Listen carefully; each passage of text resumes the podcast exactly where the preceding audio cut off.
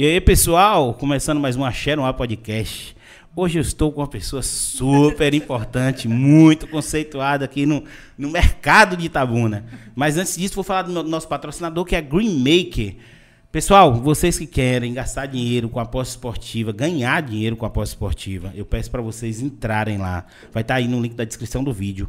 Viu? Green Maker. Um abração para Rodrigão e Elvis pessoal é um grupo de aposta esportiva que tem vários tipos. Os caras fazem loucura, assim, na parte de bet. Viu? É. 365. Então, assim, vai lá. O que eu indico para vocês é o seguinte: é, aposta esportiva é uma coisa a longo prazo. Então, o cara tem que ter consciência de entrar, de pesquisar, de saber. Então, os caras começam ensinando para você como é que aposta. É, tem a parte de psicólogo para orientar vocês da melhor forma e assim, aposta para tudo. Então entra no grupo gratuito lá, dá uma olhada. Os caras são muito bons, várias greens por dia. E aí a gente vai acompanhando vocês também nisso aí. Logo, logo a gente vai estar tá com a aposta esportiva ao vivo aqui, ao vivaço aqui, viu? E aí vocês vão ver como o negócio dá certo. E hoje, com ela, Manu Berbert. Boa noite. Eu quero saber de tudo. Eu quero saber como é que saiu, como é que começou essa parte de entretenimento lá no, lá no jornalzinho, lá no jornalzinho. babadão, entendeu? Eu fiz no dever de casa.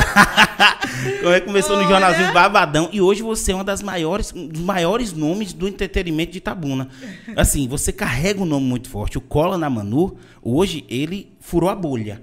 É. Entendeu? Eu já tô sabendo que tava, tava querendo ir para Portugal, eu quero saber por que é, não foi. Sim. É, as lojas em Porto Seguro, em Itacaré, Itacaré, entendeu? Então, assim, eu quero saber de tudo. Primeiro, lá na escola, quando, despertou esse lance para comunicação. Isso. É, boa noite, boa noite a todos. É, a, eu estudava no Divina, e a gente já fazia no Divina Providência aqui em Itabuna, já fazia. Eu já nasci comunicóloga, né? Não tem jeito. A gente nasce, né? E, e, vai. E aí eu fazia um jornalzinho lá. E naquela época a internet não, não existia, né? É, era jornalzinho impresso mesmo, mas a gente já fazia circular na cidade toda. Em todos os colégios o jornal já pautava o entretenimento daquela, daquela, daquela fase ali. E começamos a fazer eventos ali. Ali uma vez eu fiz um evento na porta da minha casa, no Castalha. É, fiz um evento na Beira Rio. Fechamos uma, uma, um beco daquele ali na Beira Rio, naquela época era Bob's, né? Fechamos o beco da Bob's, fizemos um evento. E aí, então, foi nascendo. E depois eu saí para estudar fora. Eu fui morar em Aracaju, passei quatro anos. Depois eu passei um tempo em Salvador, trabalhando também na área de comunicação. E depois foi que eu retornei. E aí eu fui retomar algumas coisas aqui. Cara, que massa. Mas o, o, o, você foi estudar comunicação? Eu fui. Eu fui fazer publicidade e propaganda em 2001, quando a FTC chegou em Itabuna. Mas a, a gente só tinha administração com várias, várias ramificações, né? Nem sei se o nome é, mas várias vertentes aí. E uma delas era até comunicação e marketing. Todo mundo ficou perguntando, por que você não faz e tal? Eu falava, mas eu não quero, eu quero comunicar, eu quero publicidade, eu quero, eu, eu pensava assim, ou eu faço jornalismo ou eu faço publicidade. Mas eu sempre tive uma veia muito empreendedora. E quando eu lia as coisas de jornalismo, eu pensava assim, jornalismo vai me limitar. Vai lhe travar, né? Vai me travar. Naquela época o STF já tinha entendido que quem trabalhava na área, que escrevia, poderia assinar como jornalista, mas eu queria aprender um pouco mais. E eu sabia que tinha jornalismo no meu curso, mas se eu fizesse jornalismo, eu fazia só, eu iria fazer só jornalismo. Aí eu fui fazer publicidade e propaganda em Aracaju. Passei quatro anos lá. Em Aracaju eu não desenvolvi nenhum projeto, que é uma coisa que eu me arrependo hoje. Eu converso muito com minhas amigas de lá. Assim, que eu me arrependo de, de, de repente, não ter feito uma carreira lá Hoje, com a internet e, e, com a velocidade das coisas, eu poderia, inclusive, ter uma estrutura lá também, né? E eu não fiz lá. Eu tinha na minha cabeça que eu iria me formar e iria para Salvador. E, e, se eu tivesse começado naquela época, eu tivesse a cabeça que eu tenho, né, que eu tive quando eu comecei aqui, por exemplo, não agora, porque agora a gente já vai estar mais maduro, é, a cabeça né? que você tem agora, você quer dominar já, o mundo. É, filha. já estou mais madura. é. Mas diga assim, quando eu comecei aqui, é, no retorno, se eu tivesse essa cabeça em Aracaju, eu tinha feito alguma coisa lá também, porque de, hoje você, você não pode fazer muita coisa pela internet. Eu acompanho muito a comunicação de Aracaju. Eu acompanho a, o, o meio digital influência de Aracaju. Eu acompanho muito mais, inclusive, de, de, de Sergipe do que de Salvador. Então eu me conecto muito, assim. Então você é, criou raiz lá, né? É, eu, e eu, eu gosto do, da forma que é feita. É tudo com muita qualidade, não estou desmerecendo. Mas Salvador é, é o, o, meio digital e tal é um meio poluído daquele humor pesado, sarcástico. É, eu acho né? que é. No, mas Salvador tem essa, tem essa, essa pegada. pegada. Né? Em Salvador você conta no, no dedo quem não tem essa pegada e que está fazendo sucesso. Tô falando dos grandes nomes, né? Claro, que já são conhecidos. É claro que sempre tem muita gente fazendo. Mas, assim, os grandes nomes, né? Conhecidos, assim. É, e Salvador, ela tem essa pegada muito forte. E, e Aracaju não, é uma pegada mais cultural mesmo. Mesmo os grandes nomes, mesmo as pessoas mais conhecidas de lá, elas têm uma pegada diferente. Ela é, é um, é uma coisa com mais requinte, com mais qualidade, muito mais bem feito, mais produzido. Todo digital influencer, por exemplo, de, de Aracaju, é, é, é, tem uma pessoa, tem equipe. Tem equipe que vai trabalhar. saber disso, eu não sabia, É, não. Sempre tem equipe. Tem produtora que vai, que vai junto, que é, filma, uma pessoa para filmar, produtora, não sei o quê. E Aracaju, é, é, as, as profissões são valorizadas, né? E as pessoas, elas procuram fazer com qualidade. Em Salvador, a gente tem muito, tem muito é, digital influencer, por exemplo, né? Estou falando digital. Mas é um celular e aqui, né? É, no a humor, galera- é, no a humor, ga- na rotina. Peraí, papai, claro que eu não estou Não, desmerecendo. É um nicho, né? É um É, nicho, um, é é um um- nicho. é um nicho. Mas Sergipe, ela- é- ele é, não sei se pela faculdade, não sei, mas eu acho que é cultural mesmo. É um- é uma coisa Mais mais. requintado, né? Com mais, é, mais qualidade. Mais requinte. Inclusive, as pessoas que, que eu me conecto ainda hoje com o pessoal de Aracaju falam, Manu, isso aqui é a sua cara. Isso aqui é a sua cara, porque realmente eu não me identifico com esse nicho de Salvador. Eu me identifico com o nicho de lá. É, eu percebo, o seu, seu, seu conteúdo, ele é mais, ele é, mais, ele é mais estruturado, digamos assim. Entendeu? São os vídeos. eu- Você tem um, um lancezinho, um framezinho do, do- Quando você vai fazer um mexão, alguma coisa, que é o, o, o É. rec que vai. Então você percebe que aquilo ali tem um, tem um toquezinho, É, tem um quando requinte. eu vou falar, É, eu acho né? legal. Quando vai falar, e um reczinho girando e tal, eu vejo isso. Eu já tive vários modelinhos, já tive. É, quando eu começou essa onda aí dos stories no Instagram, eu fiz tipo uma novelinha e todo dia, meio-dia eu entrava, ficava falando que eu tava brigando com a audiência de Tom Ribeiro. Aí eu tava começando a me soltar nas redes mesmo, assim, mostrando a cara, né?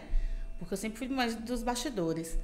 E aí eu fazia, sempre procurei fazer. Depois eu acabei não tendo mais tempo para isso tudo, porque as coisas foram acontecendo. Mil coisas. É, não, Como não é tenho mais tempo de produzir um negócio desse. É. Antigamente, eu, eu, de manhã, eu ia pro hospital, trabalhava na Santa Casa, e eu produzia meio que ali, pensando já, meio-dia o que que eu vou entrar. Aí eu pensava, então meio-dia, quando eu entrava no ar, eu tinha um, eu tinha um conteúdozinho que eu sabia o que eu ia fazer. Né? É, e Aí- você vê quando, quando um, um, um influencer ele faz uma parada diferente de Salvador, ele estoura. Hoje tem uma galera, assim, por exemplo, aquele Ivan Mesquita mesmo. Sim. Que faz aquele negócio, Pronto. entendeu? Aquele E- cara, aquele cara tem, tem um. você vê- Tem. e ele é só, ele não tem nenhuma equipe, mas ele faz um Mas conteúdo. ele, ele, ele, ele, ele É, tem conteúdo tem muito com conteúdo. qualidade e com, com pesquisa. Se eu, com, é, com se eu aprofundamento. é um fosse um conteúdo- professor de história, eu só passava é, Mesquita. isso, é um conteúdo atemporal. Tanto né? que todo mundo acha que ele é professor. Isso. Entendeu? Ele é. Valeu, Cero, tamo É. junto. e assim, cara, eu acompanho demais. E agora É. ele pegou. ah, Cara, e ele tem umas sacadas assim. Ele pegou começou a fazer das cidades. Sim. Entendeu? Então, assim, as cidades pequenas, o que, tá É. acontecendo? Olha pra você ver como o bicho é gênio. É. A cidade pequena, ele fez das grandes, a cidade pequena fala: peraí, é aniversário da minha cidade, e aquele cara não fez. Não Aí fez. começou a patrocinar os vídeos dele, entendeu? Aí pronto, aí ele vai lá, Isso faz aí. da é- cidade. E é, e é interessante, o conteúdo ele, ele consegue girar, né? Eu já vi também do- das profissões agora que ele tá fazendo. Ele fez um das, de- do- dos usuários de bike mesmo. Foi bem interessante, foi bem sucesso. Aí você vê aquela quantidade de pessoas daquele nicho chegando para seguir ele. Então é uma coisa direcionada, é uma coisa pensada, é uma coisa produzida. Não estou desfazendo o trabalho de ninguém. Claro, claro, cada um tem Mas, seu. é, mas eu, eu gosto disso. Eu Essa é aprecio. E, e né? assim, não tem quem não assista os vídeos dele e não consiga aprender sobre o que ele tá falando. É. Engraçado você ver, a tecnologia tá aí, as escolas veem isso e ninguém aplica, né? É. A, tem- a gente, Essa- é- é- a gente tem a educação zona ah, atrasadona. E o pessoal vê que aquilo funciona, mas. É, essa noite eu tava em casa deitada com o celular. Aí eu abri o dele, encostei assim pra ficar assistindo. Automaticamente eu pensei, eu falei, velho, ele, esse é um cara que se eu paro pra fazer isso, as pessoas fazem também. A gente- você para pra assistir. De Eu não, só posso, eu não só assisto todo, como eu reposto tudo Pois dele. é. Entendeu? Então, assim, eu, eu, eu parei pra assistir e pensei automaticamente. Falei, esse cara venceu mesmo, porque é, da mesma forma que eu tive o cuidado de, não, peraí, deixa eu parar aqui pra prestar atenção. As pessoas devem fazer isso aí. Não é, É. uma coisa que você vai assistindo por acaso. Não, é, e assim, os outros, eu, eu digo isso porque assim, tem alguns. Foi o de Camacan, é, eu acho. É Camacan, o último vídeo dele foi de Camacan. Algumas pessoas, eu, eu assim, concordo demais com você. Eu gosto desse entretenimento solto, entendeu? Sim. Mas eu não tenho paciência para assistir muito. Então eu Sim. vejo ali e, e vou, entendeu? Sim. Só passando. É. Aí eu vejo ali o que está acontecendo no início, depois eu já não tenho mais muita paciência para fazer. É. Então, assim, eu fico imaginando, do mesmo jeito que você faz, como eu estou fazendo isso, muita, Muita gente, gente está também fazendo. faz. É porque Carlinhos Maia foi um, um, uma- um precursor, assim, dessa, dessa rotina nos, nos, no- nos stories do Instagram, né? É, Tainara foi no, no Snapchat, né? Depois migrou para Tainara G, migrou pro, migrou pro Instagram, mas a rotina comum foi muito o Carlinhos Maia. Só que Carlinhos Maia, ele é inteligente. Ele criou, ele criou pequenas novelas com pequenos personagens e grandes vila, né? histórias na vila, desde o começo. Tem gente que acompanha até hoje, todos os dias, e sabe como a pessoa começou, como tá, o que aconteceu, mudou de vida, casou, separou. Então ele criou essa rotina. As pessoas querem, às vezes, querem somente postar sua rotina, não sei o quê, e achar que aquilo ali vai viralizar, que vai fazer sucesso. Não, não é dessa forma. É tudo muito pensado. O Carlinhos sabia o que estava fazendo assim. Quando ele começou, talvez ele não soubesse. Mas com o, o andamento da coisa, com a, com a coisa quando ele foi, foi acontecendo, ele foi tendo essa noção. Tanto que ele fez a, uma, uma das sacadas que eu achei assim dele no início foi quando ele criou a, a- a- tipo a escolinha do professor Raimundo. E aí colocou aqueles personagens ali, ele criou falas, ele deixou solto, mas ele foi criando também ali. Ele criou um né? roteiro. Você Criou percebe que é roteiro, roteirizado. Criou. Você percebe que é roteirizado. Criou. Entendeu? Porque senão é uma bagunça. Hoje as festas que ele posta, às vezes, às vezes eu ainda paro pra assistir. Já assisti mais. Mas aí tem aquela bagunça. Mas você tem um roteiro de uma coisa, você tem uma história de um personagem. Não é o, ah, deixa eu postar aqui pra postar. É, o Spoliano fez muito isso também, foi nesse rumo, né? E depois ele agora tá meio solto. Tá, É, eu não, não acompanho. Eu conheci ele bem lá atrás com Geisa. Depois eu não acompanho muito. É, ele mas, começou com, é. com a vila dele, que era, que era o pessoal Sim. humilde, o PPP, começou Sim. a gravar ali, depois ele meio que tá, tá agora dia a dia dele. É. Então eu, eu acompanho, entendeu? Ele de vez em quando, mas não é uma coisa também que eu, que eu, que eu fico ansioso para ver. É, sabe o que eu acho, por exemplo? É, que essa rotina do dia a dia, como tem muita gente fazendo, É. a gente não consegue acompanhar todo mundo ao mesmo tempo. Então você tem que estar ali sempre criando pauta para as pessoas voltarem para você. Então quem está fazendo só o dia a dia e, e transformando o seu dia a dia no humor tem uma dificuldade gigante, porque você tem que ter uma novidade todo dia. Tem que chamar atenção no feed, para a pessoa estar no feed e aí viu falar, então deixa eu ir lá nos stories. Porque ninguém tem o dia todo para assistir 200 mil pessoas fazendo conteúdo nos stories. É, e aí você vê ó, o próprio algoritmo do, do, do Instagram, É. ele, ele joga mais, ele, ele impulsiona mais o galera, a galera que tá fazendo uma coisa nova, que tá prendendo a atenção do povo. Isso aí. Entendeu? Então ele entende, ele entende e vai girando ali, né?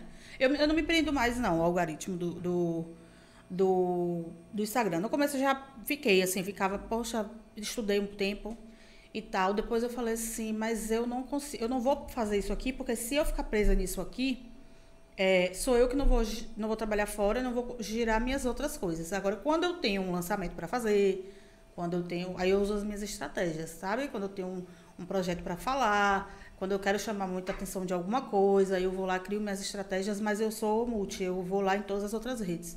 Inclusive o meu Face em Tabuna é muito forte. Meu Face, quando eu vou fazer evento, eu trabalho muito meu Face, porque meu público é um público. Eu tenho um público mais velho que consome as minhas festas, por exemplo, que é um público que não vai para todos os lugares em Itabuna, mas vai para minhas festas. E esse público ele está no Facebook, ele está comentando, ele assiste, ele me manda direct. Eu recebo muito direct no Facebook até hoje de muita gente daqui de Eu Itabuna. negligencio o Facebook demais. Meu Facebook é grudado no meu Instagram e eu não vejo o que o povo posta no Facebook. E aí, às vezes, eu tomo um susto quando eu vou. Porque assim, eu não sou da rede social. Eu agora, com esse lance Sim. do- da produtora, do podcast, que eu tô, entendeu? Mas eu movimento mais o Instagram do, do, do Achanuá do que o meu mesmo. Sim. Eu pífio lá, entendeu? Abri agora, é, não- eu, não, eu não sou do, do, do, do métier ali, do, do entretenimento. Sim. Agora é que eu tô querendo fazer, porque para impulsionar o podcast, impulsionar essas coisas.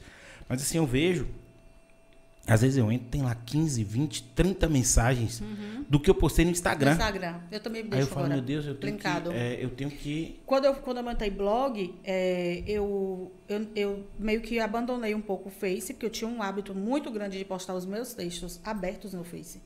E a galera compartilhava, a galera comentava. Então, assim, eu tinha um, um engajamento no Face gigante. Quando eu montei o blog, isso caiu. Que eu vou lá e eu jogo o link. Mas aí eu passei a também a aproveitar o meu, a minha rede de contatos e meu WhatsApp, né?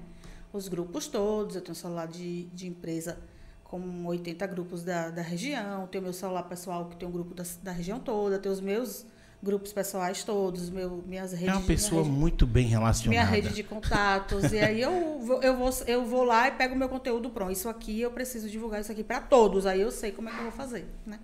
E o dia a dia, quando eu. Pra estar sempre ali somente, eu vou pro Instagram, que automaticamente tá ali no Face e vou levando.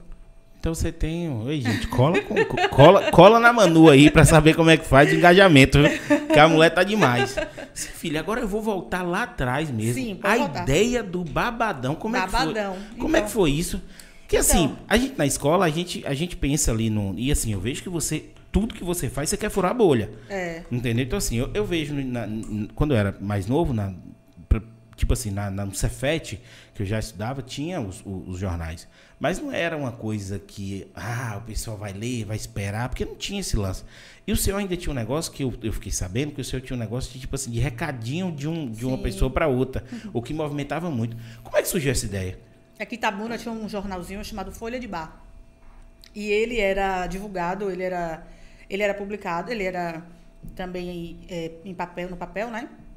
E ele era distribuído é, no Danúbio. No, pode falar os nomes das Pode, empresas? inclusive as que patrocinam você, inclusive as que você quer apoiar e ajudar, aqui o palco é seu. Pronto. Então, aí esse jornalzinho, ele, a gente todo mês ele saía no Danúbio, no Titon, etc e tal. Aí a gente botava os recadinhos, os recadinhos não saíam. A gente botava os recadinhos que a gente queria criar fuxico na cidade e não saíam. Aí eu falei, vou criar meu próprio jornal, porque tá, isso tá me irritando. isso tá me deixando ansiosa. Isso com quantos anos? Tinha 15, nasceu, como, 16 anos. nasceu comunicóloga mesmo. Nasci. E aí aquilo me incomodava. Não, a parte engraçada agora você vai. Eu vou, eu vou contar. Então, aí, só que aí, o que é que acontece? Vamos criar o jornal, vamos criar o jornal. A gente aí montou, eu chamei um grupo de amigas, que a gente já andava juntas, né? Vamos criar o jornal, vamos criar o jornal. É, o pai de uma amiga, de Eduarda, que é Eduardo Anunciação, ele já era jornalista, trabalhava no, no Diário do Sul, naquela época, que hoje é Diário Bahia. Aí eu conversei com ele, falei, como é que a gente faz para imprimir? A Eduarda conversou com ele, a gente, ele falou o preço quanto era, pererê, a gente, ó, vamos juntar esse dinheiro, todo mundo dá uma parte, pererê, pererê, gerenciou o negócio todo. E o conteúdo? Aí a gente sentou, descreveu, né? Fez um conteúdo aqui, uma coluna, aqui é isso, fulano escreve isso, fulano só escreve sobre isso. Gente, eu nem lembrava mais disso. Já dividi o jornalista, Dividi o já jornal, fiz tudo. tudo. Editorial, diretor, Tudo. pressão. E agora os, os recadinhos. Aí ficou naquele impasse. Se a gente mesmo postar os recadinhos agora, que é o primeiro jornal, o povo vai ver que é a gente que está criando. Como é que faz, como é que não faz? A gente criou uns. Depois a gente. Esses recadinhos do Folha de Bar ficavam numa caixinha na. na ficavam numa caixinha do. do. do Titon. Ou do Titon ou do Danúbio. Você Vocês botava o vão- recadinho vocês lá. pegaram a caixinha. A gente pegou a caixinha. Roubou a caixinha. a gente Eles não publicavam. De boa. numa dessas madrugadas a gente que a gente andava na cidade andando. Não tinha essa violência de Nossa hoje, né? senhora. Aí vamos comer, vamos comer no, na Danúbio, coxinha da Danúbio, não sei o que. Eu, eu lembro que foi no Titon. A gente tá lá, não sei o que, não tinha câmera nessa época, nada. Era um negócio, né? E é coisa de, de criança mesmo, de guria, adolescente, né? E agora eu olhava pra Cristiano, o Cristiano é um amigo nosso, Kiki, que hoje mora fora, é jornalista do G1, já foi jornalista do G1, de um monte de. Nossa, Né? eu vou dizer, você é uma pessoa que quase não conhece gente. Aí, é, vamos pegar a caixinha do Danúbio. Aí ficou na resenha, na resenha, mas rolou. A gente roubou a caixinha do, Folha de Bar, né? A Andra tá sabendo, vai saber disso agora, né, Andra Pina? E aí a gente pegou esses recadinhos que a gente queria ver o que, que o povo mandava. Porque se os E nossos é não foi? saíam, a gente imaginava que muita gente de Itabuna também fazia, botava os, os recadinhos e não saiu. Aí quando a gente abriu, realmente tinha muita coisa que a gente é, imaginava que podia estar acontecendo. Outros a gente criou, né? E jogou a, o primeiro. Muita gente esculhambando muita gente. Muita gente, mas a gente criou uma coisa bem bacana, assim. A gente fez umas enfuquinhas, assim, de uns, de uns casais que a gente queria juntar, o que, que a gente queria botar uma pimentinha. E aí saiu o primeiro jornal. Aí foi a bomba da cidade. Ah, vê, mas Por todo mundo queria pegar pra ver. Pra Até, até eu que queria ler um Queria, jornal desse. Queria. E aí a gente. O que, que a gente fez? Mas circulava mais aonde? Na cidade toda nos colégios? Em todos os colégios. Não, essa- esse jornal tem que ir. Agora esse jornal tem que ir para todos os colégios. Aí a gente chegou é, e separou um dia para todo dia de manhã, no final da manhã, ir para a porta de colégio X, colégio. Não, na hora que chegou no terceiro dia, na quarta, quinta-feira, a cidade toda já era o comentário. Por quê? A gente mexeu com vidas ali, né? De É. pessoas conhecidas. E aí Muita foi. gente puta, muita e aí gente. É. era telefone tocando. E eu lembro que a gente fez uma brincadeira com uma pessoa. é, ele era colega nosso. Aí eu já estava estudando no Eficaz. Eu fui, passei, a gente mudou de colégio e tal. Eu fiz, a gente fez uma brincadeira nesse primeiro jornal. Fiz uma brincadeira com um, colégio, um colega nosso. Pegamos o telefone da casa dele Nossa e publicamos no Senhora. jornal. Telefone Fazendo uma brincadeira para ele, com ele. O telefone não parou de tocar e a família mandou me chamar. Falou, ó, a gente vai processar vocês aqui, tal e tal. Aí caiu a ficha do que a gente tinha feito. E quem me chamou foi Jorge Menezes, que era cunhado dele na época e era dono da boate daqui. Aí me chamou lá na, na empresa dele e falou, ó, você tem noção do que vocês fizeram? E você é responsável tal. Aí eu caiu minha ficha, né? Falei, deu merda aqui. Aí ele falou, isso aqui cabe um processo. Você botou o telefone dele, da casa dele, o telefone não parou de tocar, pererê papai. E eu. E aí, como é que faz, como é que não faz? Resultado, saí de lá com o patrocínio da empresa dele. Misericórdia. saí de lá com o patrocínio da empresa dele pro jornal e a primeira festa nossa na boate da cidade, marcada. Conversamos, conversamos, conversamos, chegamos à conclusão de que o jornal tinha que ter uma festa. E fizemos a primeira festa na boate dele, que foi a primeira festa. A inclusive, empreendedora pulsando, né? Pulsou. A primeira noite que a boate dele, que era uma boate de pessoas bem mais velhas, mas ele cedeu essa noite pra gente fazer um evento. Nós fizemos com DJ, não foi banda, não foi com nada. E foi a noite que a boate superlotou. A primeira noite que a boate teve que fechar as portas. Meu Deus. Aí, então, então é, a- a- o- o- Aí eu falei, já estourou, né? É. Aí ficamos. até pra ele, né? Não chamou Pra pra fazer também. várias, não, que ele falou, ei, pode vir Duas pra cá. horas da manhã, é, ele chegou lá na boate e falou: Você tá louca? Porque o segurança ligou pra ele. Ele não tinha ido pra festa, ele era empresário. Ele era sócio de vigílio. Vigílio não tava lá na boate, mas tava lá em cima, no, no, no, no mezanino, bebendo e tal. E o segurança quebrando a cabeça comigo. A boate tá cheia, a boate tá cheia, fecha a porta, fecha a porta. E eu botando o povo pra Bora dentro. pra dentro. O povo saía porque Primeira tava- festa, venha. o povo saía porque tava quente, né? Ah, que tá quente aqui. E eu botava mais gente no lugar. Aí minha, uma das as meninas todas trabalhando tal, abria a porta também, dia eu tava na recepção. Manuela, você tá louca? Não cabe pocar mais. Vai focar isso aqui. Mas cobrou ingresso. Cobrando ingresso. Ficamos ricas. Ave Maria. Eu sei 16, 17 Ficamos anos. ricas. Aí nós fizemos a festa. Sim, duas horas da manhã ele chegou e falou assim: ó, o segurança me ligou e pediu pra eu vir fechar a boate porque você Tocou o terror. Tocou o terror na, na, na boate. A boate não Meu aguenta o que Deus. você fez aí dentro. E aí encerrou a portaria, foi quando eu entrei também pra curtir. E pronto, aí foi a festa que pipocou a boate. Encerrou todas as. Mas ali a ele, ali, ele, ali ele pensou direitinho e falou: É, Claro. vou entrar com essa menina numa Claro. festa dessa. E Encerrou a bilheteria. Qual era a vendeu, boate? Vendeu todas as, as bebidas da noite. É, Black White. Blackout, fica onde é essa? Na JS Pinheiro, hoje não, não existe não. É um lugar bem. que tá bem acabado, que ficou bem nessa época mesmo. Eles fecharam e ninguém nunca mais abriu. Cara, tocando terror desde Tocamos o nova. terror. E aí pronto. Aí depois a gente começou a fazer umas festinhas, né? Fiz uma festa na porta da minha casa. Mas, a- uma- mas aí você já, tipo assim, já estava associada com com com o seu aniversário, já estava associada com o lance do colo da Manu? Não, Foi- nada. você Isso aí eu era estudante Ah. de colégio. Aí eu falei, vou embora que eu quero fazer faculdade. Vou embora, vou embora, que eu sou assim. Aí eu vou embora, vou embora. E aí eu parti para Aracaju, passei no vestibular lá, mas antes, o que que acontece? É, o Galileu estava pipocado aqui, em Salvador, aqui em Itabuna. O Galileu estava no auge. E a gente estudava no Eficaz, uma parte no Divina, tal e tal. Aí Naldo mandou me chamar. Falou, vem aqui, vem estudar aqui, traga o jornal para cá e você vai ser parceira do colégio. Aí eu fui estudar no Galileu, levei o jornal pro Galileu Com bolsa. com bolsa. Ele ainda pagava uma parte, ele me dava uma- uma- um patrocínio pro jornal. Levei o jornal pro Galileu. Que o A jornal mãe do- super orgulhosa, né? o jo- Não, Sua mãe não? não, minha mãe não. Minha mãe queria que eu fosse advogada. Ela nem vivia isso aí. Não. Ei, mas quando ela viu a escola que ela pagava, entendeu? Parar de pagar. Não, Não- nem. nem isso? Não, não, nada. Não. Ah, Aí eu não fui criada pra, pra essa área aí. Fui criada pra ser advogada ou médica, uma coisa assim. Então era uma, meio que uma briga assim dentro de casa, mas eu sempre rebelde, né? E aí eu fui pro Galileu. O Galileu tinha um jornalzinho que não emplacava. O jornalzinho do Galileu tinha um jornalzinho que não emplacava, que não emplacava. Eu levei o babadão pro Galileu. A gente ficou mais um ano, mais ou menos. Depois eu fui embora. Fui embora era Caju. Aí nos. O que que acontecia? Eu proibia a galera de seguir com o babadão. Falei, não, a marca é minha. Ó, A marca é minha. A marca é minha, é. É, proibir a galera de seguir com babadão. Que Cristiano ficou aqui com a turma, uma parte da turma, e, e criou um outro jornal. E eu fiquei com a marca.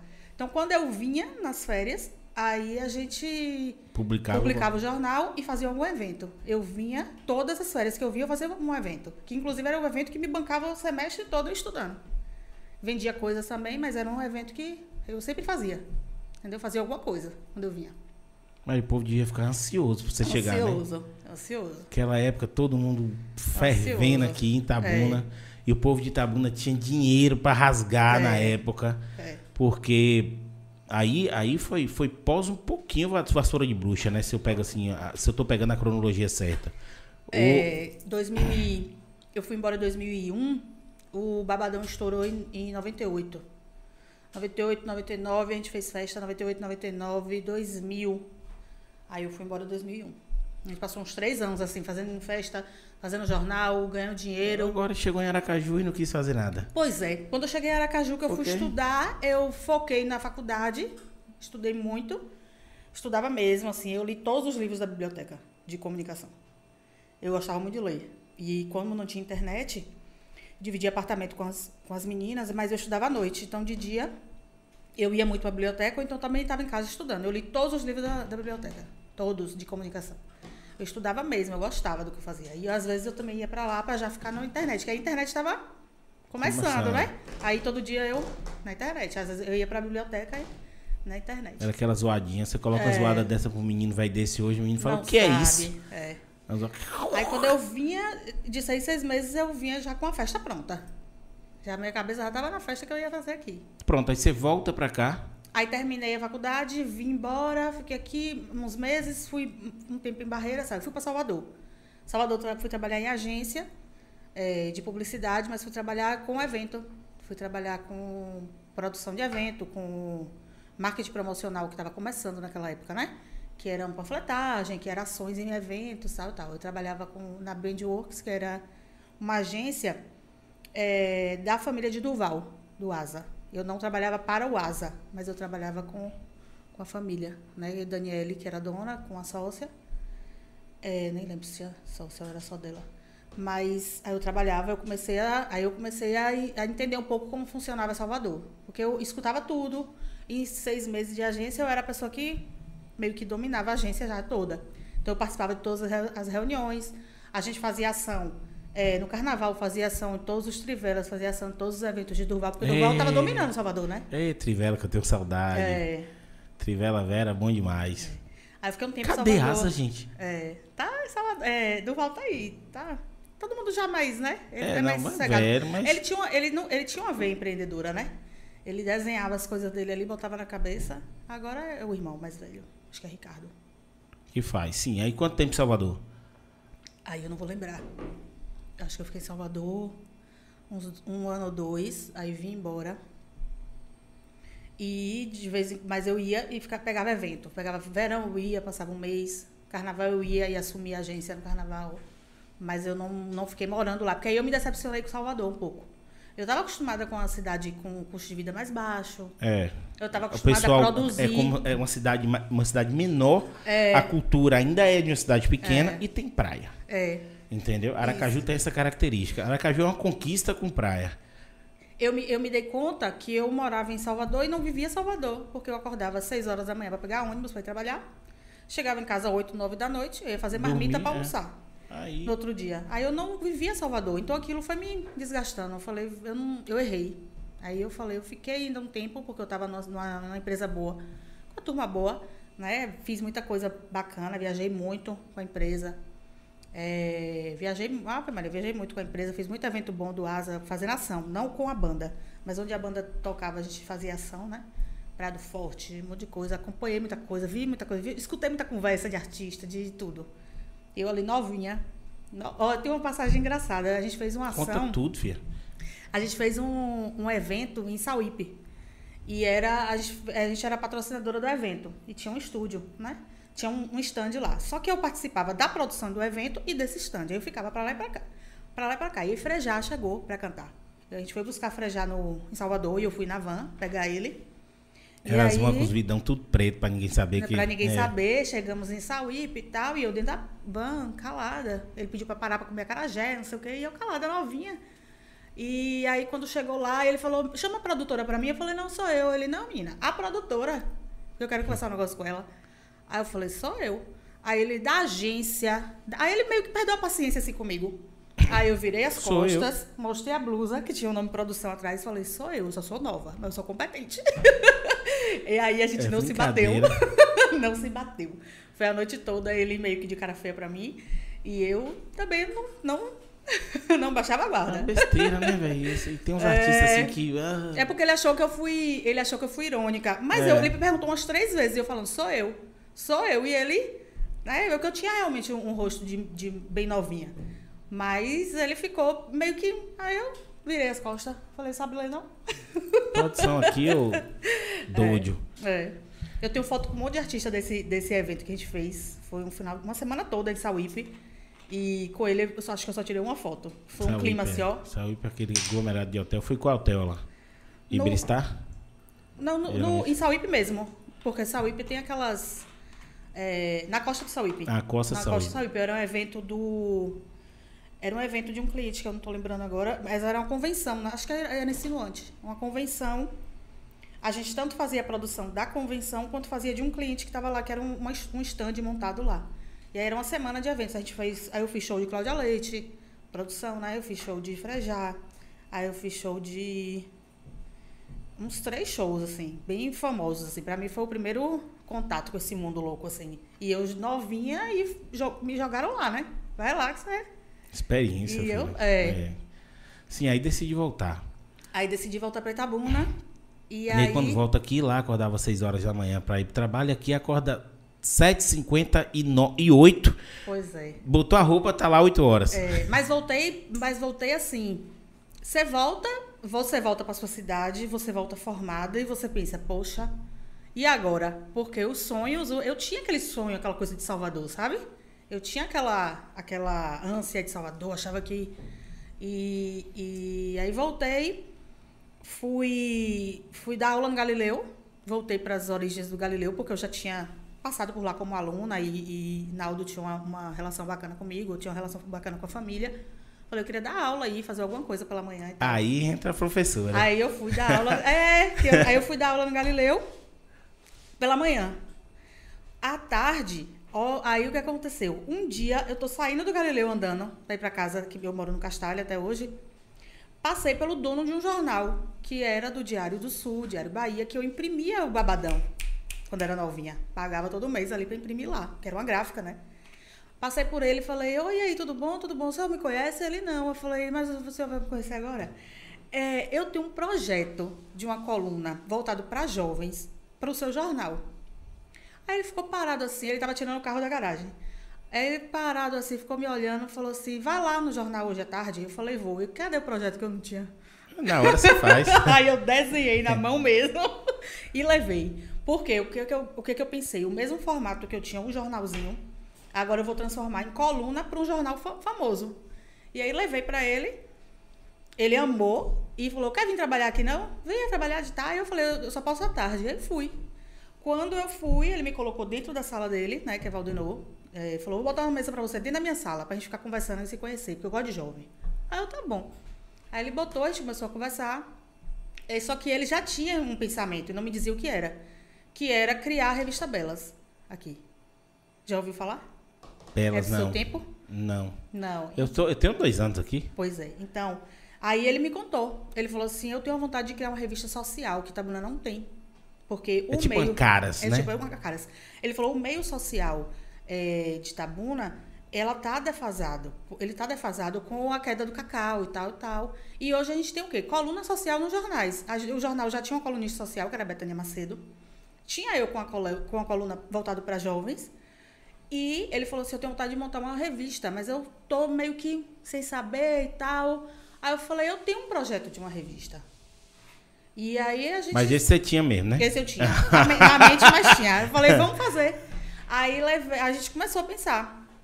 Começou a pensar, começou a desenhar. Então toda tarde eu ia pra lá e ficava com ele pe- pensando na revista. Aí ele chamou Betânia, né, pra fazer também. Que ele, na verdade, ele já tinha isso na cabeça. Ele só tava faltando um startzinho porque ele não E sabia. alguém pra Tinha alguma coisa que ele tava sem saber como conversar com o jovem era isso é, aí. Ele queria. Isso. E aí nós montamos essa revista. Foi a revista Belas. é, em 2000 e... Não vou lembrar o, o ano. Mas a revista Belas ela era mensal aqui. E pautou a sociedade de Itabuna por bons anos. Inclusive, no final do ano, a gente fazia a festa de premiação da Belas. Que eram as, as melhores empresas, os melhores profissionais. E aí a festa era... Né, no Tarique, começamos no Tarique todo ano premiando as grandes empresas da cidade, etc e tal, até que passamos para a terceira via, ela foi bem maior, a, a festa inclusive funciona, ela acabou agora com a pandemia só, a revista ela deixou de existir mais mensal, de vez em quando estava saindo, mas tem online, e é, e existe a festa mensal que Betânia toca hoje divinamente. Por quê? O que, é que aconteceu? Nesse meio tempo, eu comecei a criar minhas coisas. E quando começou a chocar, eu falei, tá na hora de eu sair da Belas e tocar a minha vida com, com os meus projetos, como eu quero, como eu penso, É porque, nome. querendo ou não, já era- um projeto de outra pessoa. É, né? de outra pessoa. E aí, quando. eu- Mas a gente ficou aí um bom tempo juntas ali. A gente vendia belas, é, publicava belas, tinha a coluna no jornal, as duas. Aí eu transformei minha coluna no jornal, que era Babadão, é, em Social, que era social com dois L's, que era todos. Né? Porque aí eu já deixei de falar para jovens só, porque aí eu comecei a falar de política também, que eu amo. É porque a galera jovem que tava com você Também também, já ficou, começou- é, já começou a ficar mais velha. mais aí, foi, aí foi uma sacada Aí eu falei sua. assim, é. eu mudei, mudei o nome da coluna, mudei. Aí todo ano eu mudava a coluna. Eu, eu meio que transformava aquela coluna num novo jornal, né? E, e aquela coluna eu ia mudando de acordo com o que ia acontecendo mesmo. Me pautando também pelas coisas que eu via fora. Eu sempre tive um olhar pra, pra entender o que tá rolando fora, eu tenho que trazer, né? E aí a gente. E, e a Belas ela funcionou bem durante aí uns cinco anos ou mais. E a revista eu continuei e tal, mas aí eu fui começando a tocar o meu caminho, né? E quando eu vi que começou a chocar, por exemplo, patrocinador da revista Belas, da festa de Belas com patrocinador de minha festa, que eu estava começando a crescer. Aí eu falei assim, não vai dar, porque alguém vai sair perdendo aqui. E eu também não vou ficar brigando comigo mesma, me, vou começar a me desentender com quem eu, me ajudou a crescer. É. Aí foi a hora que eu me desfiz de vez, assim. Mas aí já tava, já tava rolando algumas festas que você, você Aí nunca o parou de fazer Manu- as festas. Aí o Cola da Manu já estava rolando. Porque o Cola da Manu, ela- ele nasceu em 2014, por acaso. Sim, como é que foi? Me conta essa história. Porque quando eu estava no jornal, pererê, ali de tarde, eu, aí eu já estava com o olhar na internet. E o jornal impresso ainda forte, a revista forte, mas eu já estava na internet. Aí eu montei um blog chamado Cola na Manu. E comecei a escrever nesse blog. E eu já estava com as redes sociais bombando. O, o, o, o Valdenou, ele usava a rede para ele mesmo, Betânia usava para ela mesma, mas eu já estava focada em. Porque eu já estava descobrindo o mundo da internet. Quando- tem uma frase que a gente fala, né? Foi o primeiro blog Quando de eu- Itabuna? Blog político não. Porque o político nasceu, É, o político Pimenta, mas de jovem assim, acredito que sim. E aí eu já estava com esse olhar, né? É, eu já, eu já, a gente brinca, né? Tem uma frase, quando eu cheguei isso aqui era tudo mato, eu ajudei a capinar. E eu lembro de uma fala, de uma fala de uma vez de Valdenor, que eu pegava as coisas da TV, é, da TVI, que aí eu já tive um programa na TVI, fazia um programa lá semanal, comecei a ter várias vertentes, né? E aí eu pegava o programa na TV, que era no sábado, era ao vivo, mas eu tirava muitas fotos com o pessoal e jogava no Facebook. Então eu jogava no Facebook assim, gente, vai começar. Liga todo mundo aí. Aí o que, que acontecia? Eu criava ali um, chat, um chatzinho, porque o pessoal ficava assistindo ao vivo em casa. É a live que a gente tá fazendo E- hoje. É isso. É e a live. ficava no Facebook. Eu lembro de uma frase que Valdenor me chamou e falou assim: Manu, você tá diminuindo. Porque Valdenor veio de TV, né? Veio da TV Santa Cruz e tal. Aí ele falou: você tá diminuindo a TV, jogando a TV na internet. Eu falei: não, é o futuro. O futuro é isso aí. Ele não, porque TV é TV. Você tem que se comportar como TV. Como é que você fica no, no Instagram e o povo fica lá? ou Na no TV Facebook? e lendo, e lendo. Aí ele o povo fica batendo boca no Facebook. Você está diminuindo uma TV. Eu falei, não, o futuro é isso aí. Mas aquilo também me incomodou. Eu ficava, será que é? Eu ficava naquilo. Mas eu achava, eu sempre ach, eu achava assim, quanto mais pessoas eu alcançar, Melhor. melhor. Jeito. E eu, quando eu entrava no, no Facebook, quando eu entrava no Facebook e jogava, depois eu ia ler. Eu ia ler ao vivo. Aí eu ia pra casa, tal, eu lia quem falou o quê, quem, quem tá acompanhando. Aí a pessoa diz, muita gente dizia assim, ah, acabei de ligar a TV. Então eu ficava lembrando das pessoas ali, né? Meu Facebook nessa época era muito forte, porque eu vivia já, já meio que usando, já entendendo que estava né, ali. Cara, que sacada, já nessa época. As pessoas que sacaram a internet Isso. nessa época se deram muito bem. Entendeu? Isso. Aí eu fiz o primeiro Coluna Manu em 2014. E, porque eu tinha esse blog, Coluna Manu, né? Que aí eu transformei já minha coluna também em Coluna sempre, Manu. sempre a, a- a- convergindo sempre pra convergi- festa. É, eu fiz, eu fiz o blog, ou eu peguei a coluna, já, já abandonei a Social e fiz o Coluna Manu. Professora já ficou lá pra trás.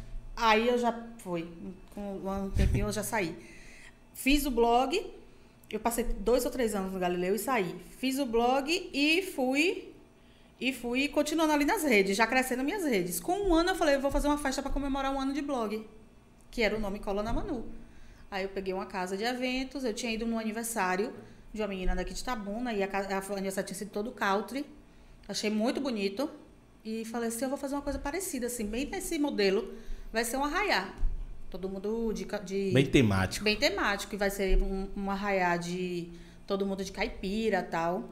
E aí eu fiz, eu fiz uma carta convite para as pessoas de Itabuna, convidando as pessoas, né? convidando as pessoas a comprar o ingresso, a comprar a pulseirinha. Mas que já é diferente Era. demais, entendeu? Era. Porque assim, tem uma Era. festa lá, o cara bota. O cara, Sim. cara, cabeça fechada, ele tem uma festa lá, ele faz o quê? Vai pra rádio. é, não. Entendeu? Não. Aí na rádio divulga, não desmerecendo a rádio, a Sim, rádio tem sua importância, sim. continua com sua força. Sim.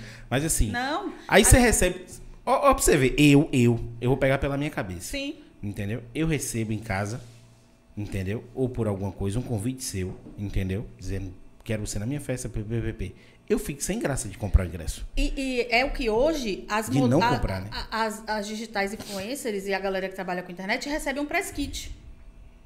Né? É. Só que hoje esse press kit é direcionado para essa turma que tem muito seguidor. E na época não, a gente fez uma lista, sentei com minhas amigas, vamos fazer uma lista aqui das pessoas que a gente quer convidar. Aí nós fizemos, comecei a montar a festa para umas 50 pessoas, mas começamos a distribuir convite, que eu distribuí o convite, distribuí o convite, fazer mais convite, a festa deu 500 pessoas. Sempre superlotando os lugares. Lotou, lotou 500 pessoas. Eu falei, Sempre superlotando eu os falei, cantos. aqui nasceu um negócio aqui. Mas eu também falei, não, não levei 100% a, sabe? 2014. Você não achou que aquilo era uma marca de uma festa Não. forte? Não, não. Rolou, você falou, beleza, É, vamos lá. Vamos lá. Aí, 2015, fiz a segunda. Né? Mesma data? Mesma data. Sempre final de maio, 2015.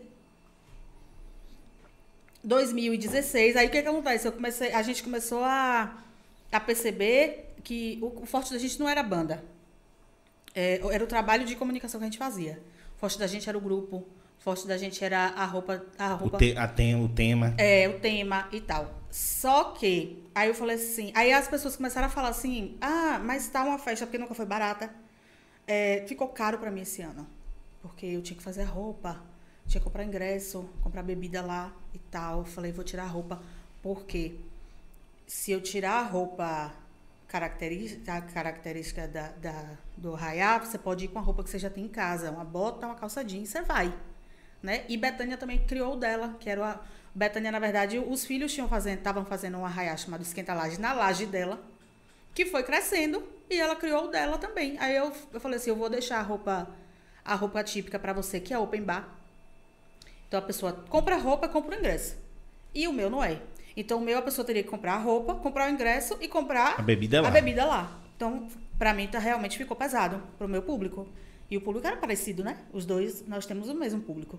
Aí, combinamos isso. Eu tirei a roupa típica, traje típico da minha festa. Fui por uma- um, um caminho mais country, que eu tava bem arraiar. No terceiro ano diante, eu já fui country, né? Então, você tem uma roupa em casa, você vai.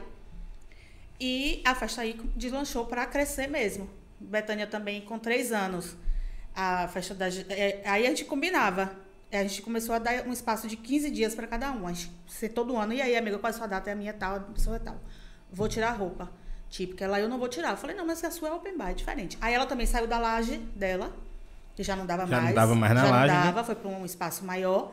E eu é, continuei no mesmo espaço, mas eu investi no espaço. O dono era meu amigo e a gente todo ano combinava de fazer alguma coisa diferente no espaço. Ele cobriu o espaço, ele fez um, um piso no espaço e a gente foi crescendo juntos, né? Que era o Melão e Melancia lá no São Judas. Ele, a gente combinou de todo ano fazer um investimento no próprio espaço para crescer. E aí fomos crescendo. E as bandas, o que, que eu comecei a perceber também? Eu amo banda, eu amo música, amo. É, eu percebia que as pessoas começaram a me procurar para tocar na festa. As bandas menores de forró, né? não digo um lordão da vida, mas as bandas menores começaram a me procurar, porque era status para a banda tocar no Coluna Manu. Aí eu falei, opa. E Betânia não investia em banda. Aí eu comecei a investir em banda. E Betânia não, ela botava Xandão no teclado. Ela botava uma coisa que tocasse até de manhã, porque a galera tava comendo água, era open bar e tal. É, não sei quem cigano, mesmo quando a festa dela já estava maior, ela foi por uma linha família, característica, uma coisa mais, né? Aquele. Aquele né? arraiazão, né? Que Ave Maria, a gente se arruma para ir e tal. E open bar, então tá bom demais. E eu comecei a pensar em banda, mas daqui, mas já com o olho no Lordão. Eu falei, eu vou, hum, vou começar a pensar em botar Lordão. Aí no terceiro ano eu não consegui. No quarto, a gente. No, não, no terceiro ano tentei, não consegui. No quarto, no quinto ano a gente colocou Lordão. Coloquei Lordão.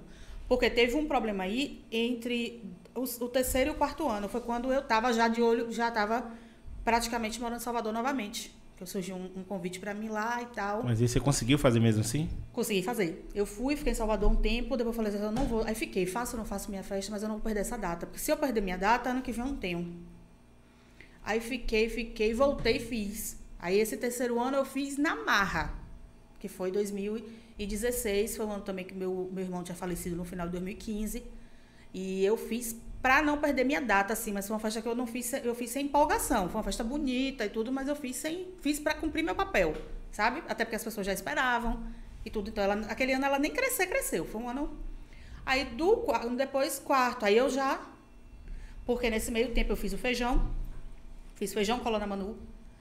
E aí eu comecei a entender que eu tinha ali, que eu podia ter duas vertentes, né? Uma no meio do ano, uma no final 2015. Você tinha público, pela qualidade público. da festa você já tinha construído. É, já tinha. 2015, final de, final de 2000 e 2016, eu fiz o primeiro feijão. Aí, 2017, eu fui, quando eu voltei é, de vez assim, falei assim: eu vou, vou incrementar minha festa.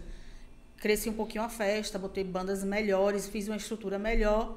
Depois eu fiz o feijão. Aí, o feijão, o segundo feijão, eu já saí e vim para a terceira via, que foi uma coisa maior. Quando foi 18. Eu tô perdida no tempo aqui. Mas aí foi isso. Eu já tá, aí eu, eu entendi que, que era hora de crescer. Mas eu, eu pensava, juro pra você, assim, que eu pensava que o crescer era Lordão e Cacau com Leite. Na minha é porque, cabeça. É porque essas bandas, elas por é, si só, é. elas já arrastam um público muito grande. Eu Entendeu? não me via tendo coragem de botar nomes nacionais na festa e, e, e crescer daquela forma, não. Eu achava que não, eu não. Você estourou, filho. Eu não ia passar daqui. Ah, tipo assim, eu, não, eu, eu até tinha vontade, tinha sonho. Mas é, era muito para mim, pra minha cabeça. É porque quando você pensa em fazer festa, eu já fiz festa grande, já fiz uma festa calcinha preto e piscirico. Quando você faz, em que é? Quando você faz uma festa grande, tinha parceria, tinha tudo Sim. lá e tal, com o pessoal da Thundercats e tudo.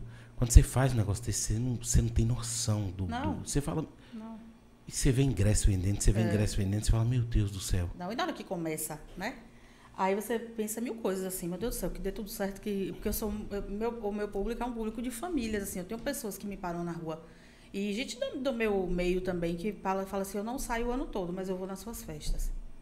Ah, eu não vou, eu moro em Bicaraí, eu não venho para Itabuna quase. Venho no Brasil de vez em quando, mas eu venho para Coluna Manu. Então assim, era uma responsabilidade muito grande, né? Sempre foi, sempre foi uma responsabilidade muito grande de serviço. Que eu sempre quis entregar o melhor serviço. Então eu saía, eu viajava, eu sempre viajei muito. Então eu via o que estava rolando de melhor. Tudo. Queria copiar e queria fazer igual, sabe? Vou fazer uma coisa melhor. Meu bar era uma coisa que eu brigava. Minha equipe era ruim de bar. Eu, gente, eu preciso incrementar o bar. Ah, mas Itabuna gosta de relentagem. Itabuna não gosta de relentagem. Itabuna, Itabuna tem, só tem é, relentagem. Só tem relentagem. Eu quero, fazer quero melhorar. diferente. Eu quero melhorar, eu quero melhorar. E ia, ia pra conquista. Manuela, se o povo quiser ir pra festa boa, vai pra conquista. Não, não é assim. Eu quero trazer estrutura Exatamente. de conquista pra cá. E aí foi uma guerra também, essa parte aí. Aí aos poucos eu fui eu fui crescendo. Quando chegou em 2019, eu recebi uma ligação de Salvador, de uma empresa, falando: "E aí, tá disposta a crescer sua marca?" Falei: "Eu botei no grupo da minha família no dia. Olha que doidice. O povo tá me procurando aqui para crescer a festa, não sei o que, não sei o que. Aí minha cunhada falou assim: por que não? Aí eu falei assim: Oxe, tá doida? Deus me livre, que doidice. Aí fiquei, fui dormir. Aí a cabeça martelando, né? No outro dia, quando eu acordei, falei, eu vou essa porra. agora chegou a hora. Vamos ver o que, que vai Aí dar. vamos ver o que, é que vai dar. E Sim, aí, mas como é que era a proposta? Nesses anos todos você tava. Porque assim, Sozinha. falar, é, falar de sua cronologia Sim. é muito complicado. Que tu fez muita, Muita coisa, coisa. Entendeu? Então, assim. porque eu sempre tive o suporte da comunicação. Eu gosto de comunicação, eu amo comunicação. Eu tenho a ver empreendedora, mas eu amo comunicação. Então, a minha comunicação sempre fui eu que fiz. Mas eu sou Mas teve uma, parte, controladora. é, teve uma parte que eu não entendi. Teve uma parte que eu, eu nas minhas pesquisas, Tá. no meu dever de casa, Tá. eu percebi que você ficou muito tempo na Santa Casa e você tinha uma base muito boa ali. Pra você foi ruim sair. Assim, não foi ruim. Pra você foi um desafio sair. Foi. Entendeu? Porque ali você tinha uma base. Então, assim, falar de sua cronologia é, é complicado pra quem tá de fora, porque mistura um monte, monte de, de coisa, coisa. nas mesmas datas que É. deu certo. É. Porque geralmente quando você faz várias coisas, você vai, não dá certo, não dá certo. Você vai, você vai, você vai ali, né? É. Você vai no, no, no, no, no- batimento cardíaco, você É vai. porque, mas, mas também assim, ó, pra quem vê de fora, deu certo sempre. Mas tem coisas que a gente vai quebrando a cabeça. Agora eu sou, eu sou, eu sou do. Não, não deu aqui, já, sabe? Isso aqui não Rápido, deu. não tem eu- negócio de chorar, não. Bora resolver. Vamos resolver, porque eu posso até chorar minhas pitangas dentro de casa sozinha, mas ninguém vê, não. Entendeu? Eu, eu baixo a cabeça é. em casa e falo, meu Deus do céu, como é que eu vou resolver isso aqui? Mas ninguém vê, não. Eu passei oito anos na Santa Casa, coordenando o marketing da- dos três hospitais. Na época, quando eu entrei, eram três hospitais, né? São Lucas, eh, Calixto e Novaes. Só que eu tinha uma entrega na Santa Casa eh, de quatro horas por dia, porque eu era empresa. Né? Então eu tinha, que, eu tinha que tomar conta. Mas só que eu tomava conta do setor, mas eu tinha que estar presente quatro horas por dia. Quando eu entrei na Santa Casa, é, existia agência que atendia. Isso me deixava uma lacuna deste tamanho. Eu falei, ou eu vou ficar presa aqui, ou eu, tenho, ou eu vou sair. Mas aí eu, eu tinha que escolher. Só que eu- aquele salário era bom, até para eu realizar meus sonhos. E aí eu falei assim, eu vou montar a equipe, então, para poder eu ter uma equipe de verdade. Uma equipe de resposta rápida, né? Uma, respo- Você uma equipe eu e estar saiu. ali. Que, e aí, aí o Instagram já tava bom, o WhatsApp já tava bombando e tal. Eu falei, não, aí eu tenho que ter mensagem, celular, a internet já tava bom- começando a bombar, né? Eu falei, eu tenho que ter uma equipe aqui. E aí eu fui criando, eu fui tendo um respaldo lá dentro para as coisas acontecerem e eu ter essa equipe para me ajudar. Então, quando eu entrei logo, eu entrei para coordenar uma equipe, mas eu cresci essa equipe. Aí essa equipe me dava um suporte, né? Sensacional. Depois a Santa Casa quebrou. Demitiu todo mundo, menos eu. Eu falei, agora eu me lasquei de vez. E aí eu tive que demitir toda a minha equipe. Foi uma cena horrível também para mim, que eu fiquei abalada. E fiquei presa assim mais uns meses. Depois a Santa Casa deu uma melhorada, a gente foi reconstruindo a equipe. Então, assim, eu, eu, eu fiz tudo o que eu pude ali como profissional. É, nós mudamos a cara da instituição. É, Eric entrou né, como provedor, foi uma mudança, um divisor de águas para mim, porque ele era mais novo, tinha um olhar diferenciado também, me deu muito espaço para. Né, vamos fazer. Manuela? Vamos. Ou então ele olhava para mim e fazia, eu quero. E eu, meu Deus do céu, como é que eu vou fazer isso aqui? Aí é, eu cresci muito também, né? principalmente nos últimos anos, porque a gente mudou a cara da instituição, da comunicação da instituição, e eu cresci junto com ela. Tinha seu nome ali, Tinha né? meu nome ali. A gente fez o, o 100 anos da Santa Casa, que foi uma semana de eventos, de ações, e dois eventos grandes. Um num dia, outro no outro. Que era lordão nos dois. Um para a sociedade, com cerimônias, isso e aquilo. O outro era só para funcionário. Os dois na BB. Uma, um sexta e um sábado, acho, quinta ou sexta, não lembro. Com 800 pessoas cada uma. Quando terminou essa semana de ação no shopping, ação nos, nos hospitais, duas festas para 800 pessoas, pererê, pererá, eu, eu respirei, olhei para mim mesma e falei, eu tô pronta para Pra assumir uma coisa grande. tô pronta, tô pronta. Aí eu comecei a já, né? E aí eu, eu, eu tinha essa agonia de. Porque muitas vezes eu queria desenvolver uma coisa, a Santa Casa me prendia um pouco, né? Eu tinha essa agonia. Mas ao mesmo tempo eu não me via fora, porque eu sabia do respaldo que me dava, eu sabia do crescimento que eu tava, eu me apeguei à gestão de Eric, porque a gente tinha uma, resposta muito grande. Ele falava uma coisa, essa, esses 100 anos da Santa Casa mesmo, quando ele falou, vamos fazer o 100 anos da instituição, não tem um real no caixa. Ele falou, mas eu vou começar a, a faz umas cartas aí que eu vou mandar para a sociedade, vou mandar para as empresas, a gente vai arrecadar dinheiro. Ele, ele sentava, fazia essas coisas e, e já dizia, vamos pegar tanto quanto fulano, aí começava a ligar e eu já ia pensando para recolher esse dinheiro. A gente sabe, a gente tinha um bate-bola. É, tinha uma é, sintonia legal. Uma né? sintonia legal. E eu, e eu cresci muito nessa fase. Então eu, eu sofri para sair por, por apego, né? É, minha história aqui também quando a Santa Casa deu um boom na comunicação, que foi para as redes, botei em rede social, que não tinha naquela época hospital público em rede social, era vitrine, era telhado de vidro.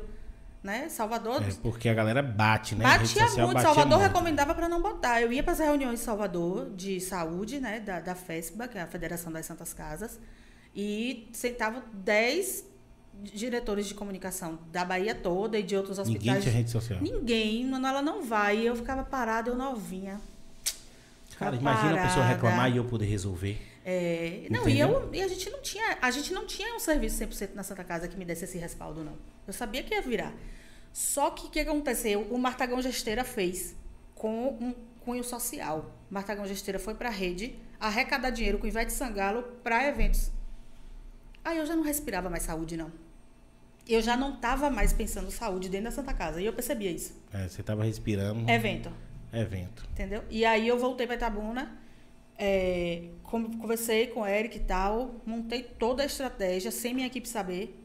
No dia das mães a gente botou as redes, a Santa Casa nas redes, eu não dormi. Passei 24 horas acompanhando as redes. Facebook, Instagram, para ver se ia, né? Aí depois a coisa foi caminhando. Então, assim, eu saí no auge da instituição, no auge dele, né, como provedor e como, na época, fazendo uma, um bom trabalho aqui também como gestor, fazendo mutirão nos bairros, mutirão de saúde saí no auge porque eu precisava, tava já e eu estava começando a atrapalhar a minha vida e eu atrapalhando a vida da minha equipe porque eu não estava mais lá, praticamente. Minha cabeça não estava lá. Tinha uma reunião em Salvador de saúde, Manuela tem que ir. Eu, eu não estava mais, entendeu? Eu não falava, ai meu Deus do céu. Não, não tava, nem estava sabendo mais o que saúde estava fazendo. Aí eu saí nesse momento, sofri por isso. Porque, querendo ou não, a estrutura que. É, é como você falou, tá lidando no respaldo. Querendo é. ou não, dia 30 bate certinho, entendeu? Isso. E aí isso. você fala, ó, oh, aqui não, paga é. as contas. Porque evento, entendeu? A pessoa, eu costumo dizer, desculpa o palavrão, minha mãe sempre me chega quando eu falo, mas tem que ter culhão. Entendeu? É. Porque você entra e você faz é. assim, beleza, eu vou investir 30, 10, 50, 100. E, eu, e, e quando eu saía, eu não saí só para para os eventos. Eu pensava na parte de comunicação minha que estava defasada, que são algumas coisas que estão acontecendo hoje.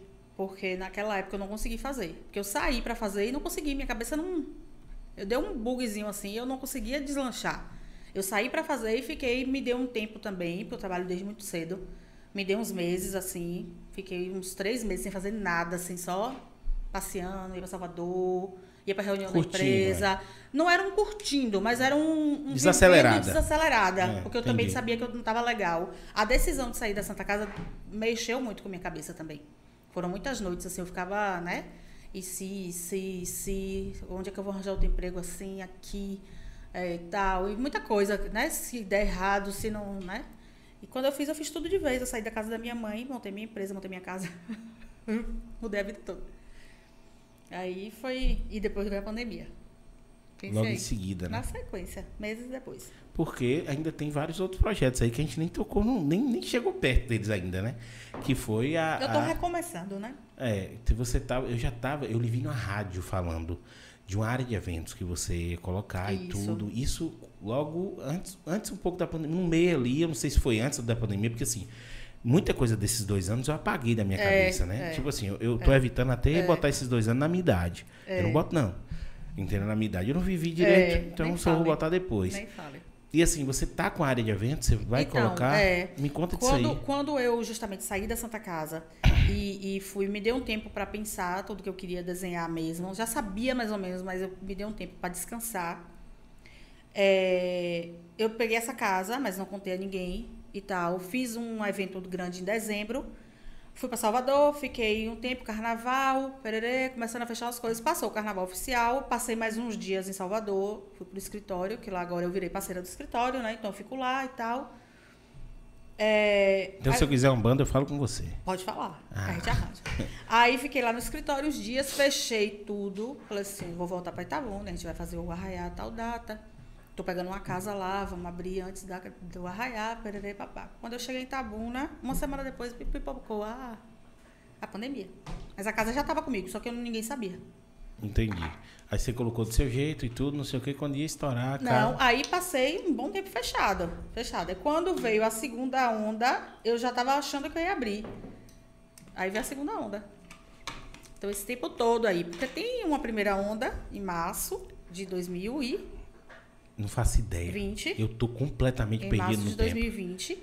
Quando chegou no final do ano, eu falei assim, aí eu vou anunciar a casa. Passei esse tempo todo calada. Quando chegou no final do ano, eu falei, vou anunciar a casa. Então Aí acho que foi pras que eu lhe vi na rádio, aí. Fui pras rádios, falei da casa, porque o que, que eu pensava? Vai vir a segunda, vai começar a abrir agora pro verão, vai ter Réveillon, etc e tal. E eu vou, devo abrir lá pra janeiro, fevereiro. Veio a segunda onda. Rapaz, eu vou lhe dizer uma coisa. E é pra você ver como sua história se, se entrelaça. E as lojas?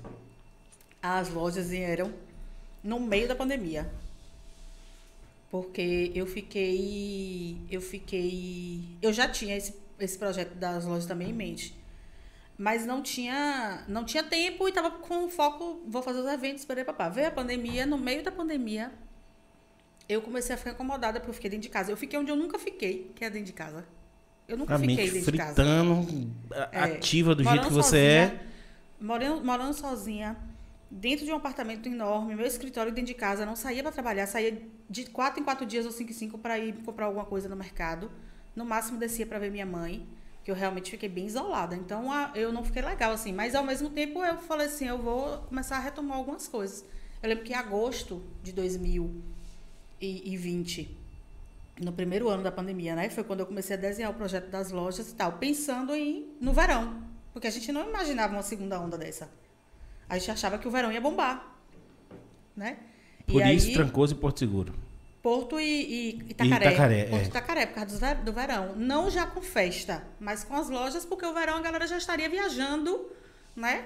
E aí cheguei a abrir as duas. É, não, foi, não foi o que eu esperava, Porto principalmente, porque eu errei o lugar. Aí Porto eu fechei logo. Quando percebi Nem- que eu errei nem, o lugar. Nem, nem tudo, nem É, tudo, né? Porque, é, assim, e- mas é isso, são coisas que acontecem que também não vale a pena você ficar chorando as pitangas. É. Eu reconheci, falei assim, abri um mês, dois meses, três meses, falei, eu errei o lugar. Independente de, de pandemia, de qualquer coisa, o lugar não foi legal pra mim. Aí a- eu fui lá umas duas vezes e ficava conversando com, com a menina que trabalhava na moça que trabalhava na loja. Ela me falou umas coisas, eu falei, eu errei o lugar, não é isso aqui o lugar da minha loja. Independente de qualquer coisa.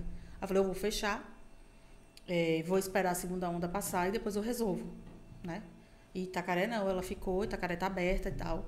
Mas Porto eu errei por dois motivos. Eu fechei por causa da pandemia, mas também porque eu errei o lugar, não era aquilo. Não era o. Eu, eu- o que eu pretendo com minha loja, eu botei num lugar muito, muito popular. E o que eu pretendo com minha loja é diferente.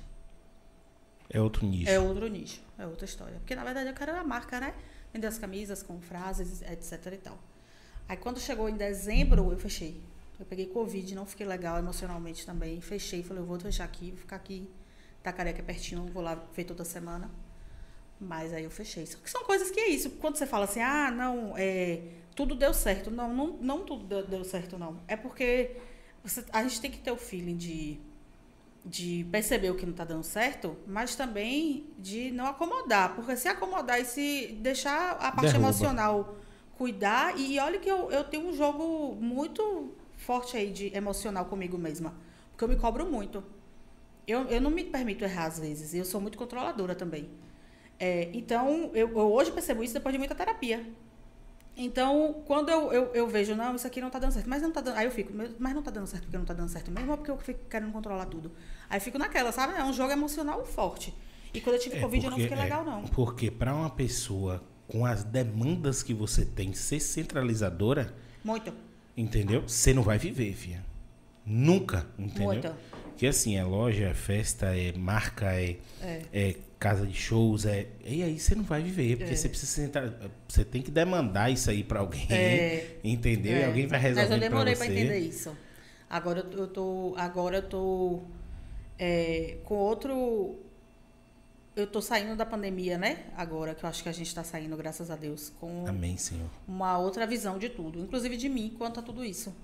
Porque tem um lado também aí que é muito forte que às vezes você tem que pensar duas vezes. Porque às vezes você faz uma, fazer uma coisa boa que te realize, ou duas, é melhor do que fazer dez e estar tá com a sensação sempre de que não tá legal. Porque é isso que adoece. É. Né? Aí você chega, chega um momento que você fica cansativo e fica te.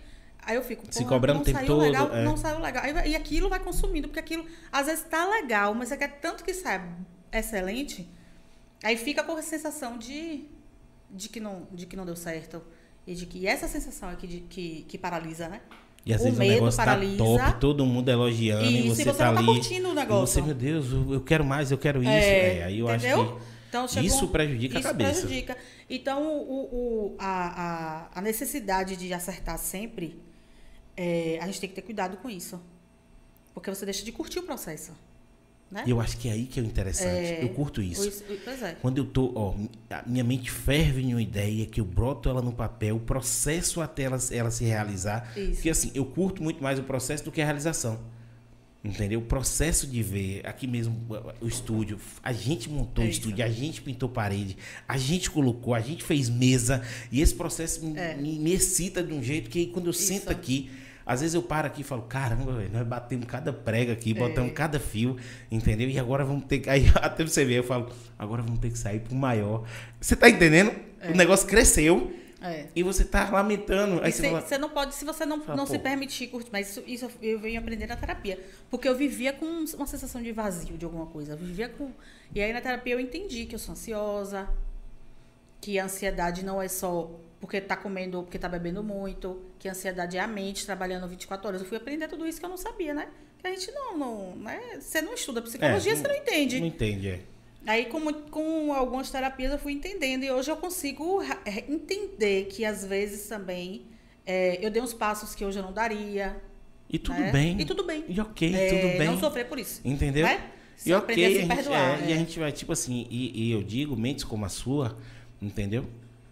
Vão, vão errar em algum é, momento. E é. ok, tudo bem. Tá tudo bem. Entendeu? Vamos lá, vamos de novo, vamos fazer. Não pode, não pode eu abaixar não, a cabeça. Eu não me permitia errar. É, ser vulnerável também, né? Que senão a gente não, não, não, não é, existe. É, vai trabalhar no filme da Marvel, é, Mulher existe, Maravilha, né? não, existe. não existe. Não tem pra onde correr. A gente vai dar um, dar um murro em ponta de faca, a gente vai errar, é. mas por isso que quem olha de fora fala, meu Deus, tudo que essa mulher bota a mão vira ouro. Amém. É Midas. mas é porque você não se deixa bater, você vai é. e faz. Deu é. errado aqui, como você falou, minha loja deu errado. É. Tá, beleza. O lugar é. tá errado. É. Quando a minha voltou, vai estar a loja em Porto Seguro em outro lugar. Sabe o que, o que eu aprendi? Até com uma, uma, uma menina aqui de Tabuna, que ela trabalha com internet. Ela tem uma história muito de sucesso. É, eu sempre eu sempre trabalhei Pode falar internet. O nome, viu? Laís Paladino. Ela tem uma história, hoje ela dá curso para mulheres empreendedoras do país todo. Laís, você vai estar tá aqui, viu? Já vou fazer a ponte. é, sim, uma excelente história, inclusive. Laís falou uma frase para mim que mudou muita coisa do que eu do que eu vivia e não enxergava, que é a, a vida e a internet é muito abundante. Por quê? O que, é que acontece? Eu fui para o extremo sul para abrir a loja né, em Porto Seguro, porque eu tinha um olhar para a área de eventos em Porto Seguro. Aí a loja não deu certo, eu fechei para fechei naquele momento, mas eu não sofri. O que é que acontece? Eu deixei a coisa caminhar. Falei assim, não, não deu certo, eu vou ter que, que fechar aqui, depois eu retorno para abrir em outro lugar. Mas eu ia, eu ficava com na casa de umas amigas em, Itaca, em Trancoso. Nessa ida para Trancoso, nessas idas para Trancoso e conversando com Trancoso e conversando com as pessoas de Trancoso, eu comecei a pegar cliente de assessoria de imprensa em Trancoso. Aí eu falava, gente, como eu vim para cá fazer uma coisa e então...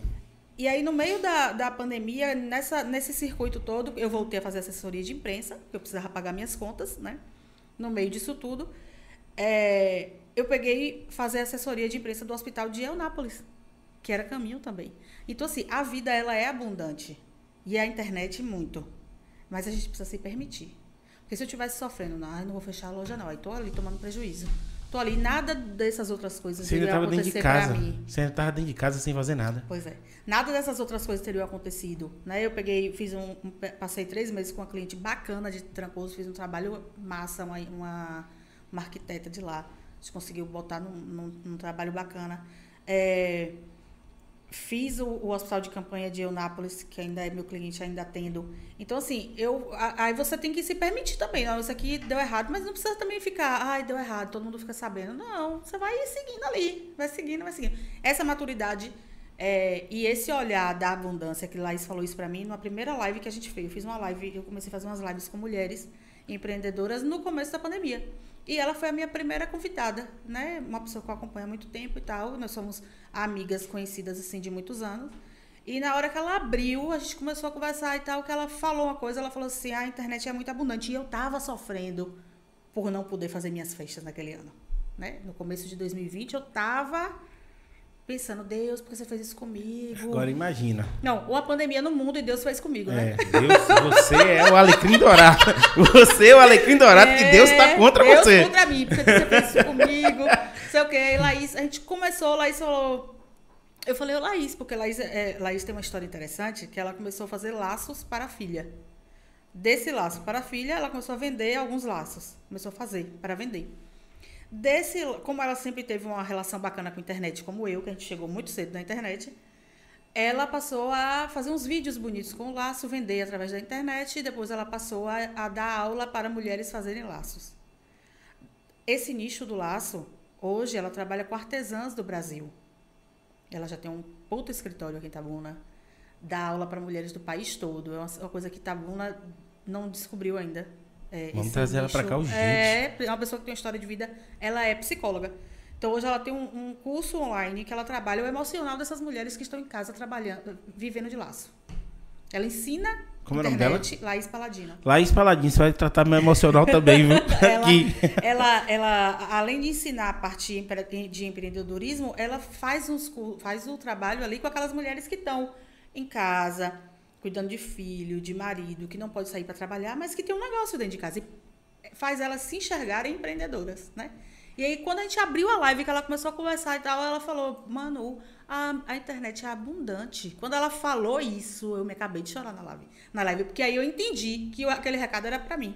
Eu falei assim, gente, eu cresci na internet, eu vivi internet, agora como é que eu me paraliso no meio da pandemia? Se reinventando. Se reinventou já tantas vezes. Tantas vezes. Porque travei agora. Aí, aí pronto. Aí dali eu Sabe? Cara, e a palavra sempre foi essa, assim, olha a quantidade de gente que ricou na é, pandemia. Justamente. E aí teve gente que parou e só é, reclamou. É, entendeu? é. Aí, por exemplo, o pessoal do entretenimento sofreu muito, muito. Muito.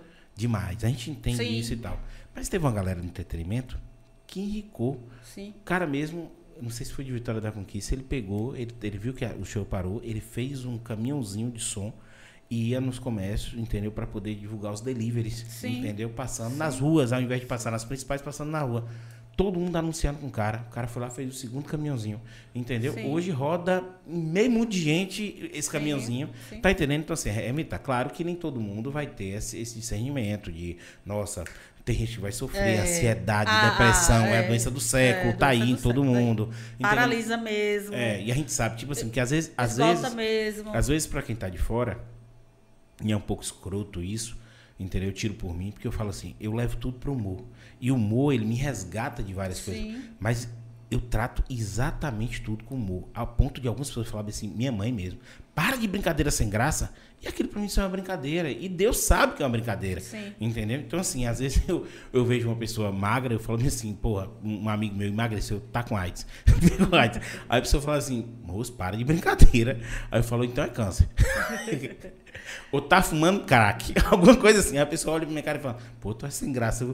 Só que eu dou risada daquele do jeito, entendeu? Eu não tô desejando mal pra pessoa Não. de jeito nenhum, só é uma brincadeira. Sim. Esse humor me tira de, de algumas zonas, Sim. entendeu? Cinzentas. E eu Sim. sempre vou tratar tudo com humor. Sou eu. Sim. Aí, às vezes, eu olho uma pessoa com depressão e falo, como é que essa pessoa tá com depressão? Mas é a forma como encara o mundo, né? Entendeu? Por que essa pessoa tá com depressão? Eu São falo, as expectativas que se cria dentro da cabeça e a forma como encara o que aconteceu e o que não aconteceu. Cara, é, e hoje eu até postei um- um- uma foto. Eu, eu- esse final de semana eu fui fazer um resgate em, em Lençóis. Em Chapada Diamantina toda, né? E aí tem um poço, poço azul, a, o- a pratinha. E eu fiz uma foto meio que meditando ali. E aí coloquei bem assim, ó. Se eu puder dar um conselho pra vocês, é beba água, usa desodorante, entendeu? Pra todo mundo. Não crie expectativas. Sim. Entendeu? Foi o quê? Foi não criar expectativas, é, mais outras coisas lá. Mas assim, a expectativa, ela, ela, ela derruba muita gente.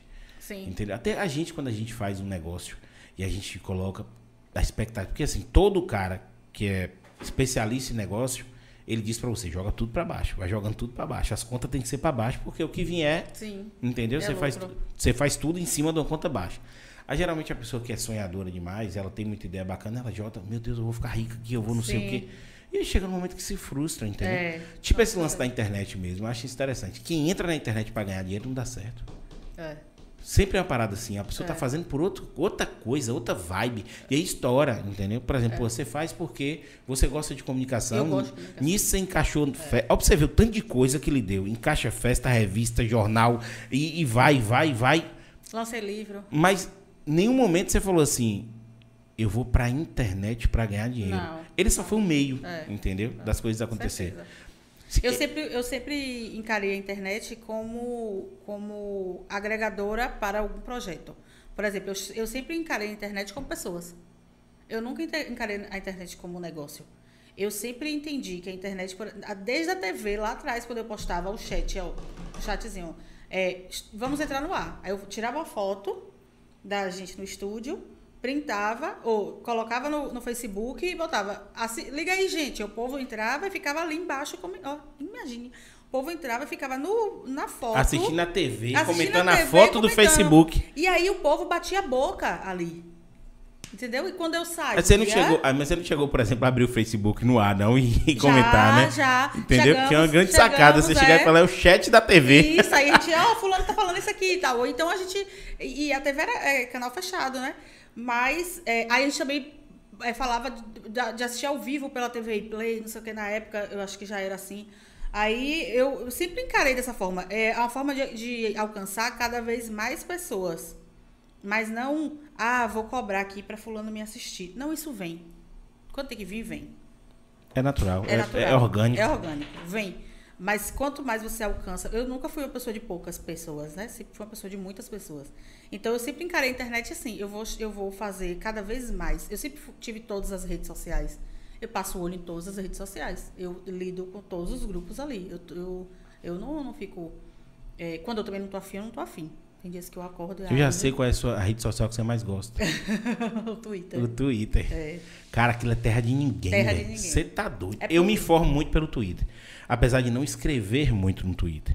Entendeu? Mas eu me informo assim. A maioria das coisas que eu quero saber do mundo, do que tá Sim. acontecendo, eu faço igualzinho você. Eu entro. É. Como eu não tenho uma rede grande, entendeu? Em nada, e eu não, não, não, nu- nunca tive interesse de ter, mas eu sempre tive todas. Sim. Entendeu? Todas. Cada uma com finalidade. Sim. O TikTok é pra acompanhar minha filha. Minha filha é TikTok. Minha filha tem 5 mil Sim. seguidores no TikTok, a menina de 7 anos.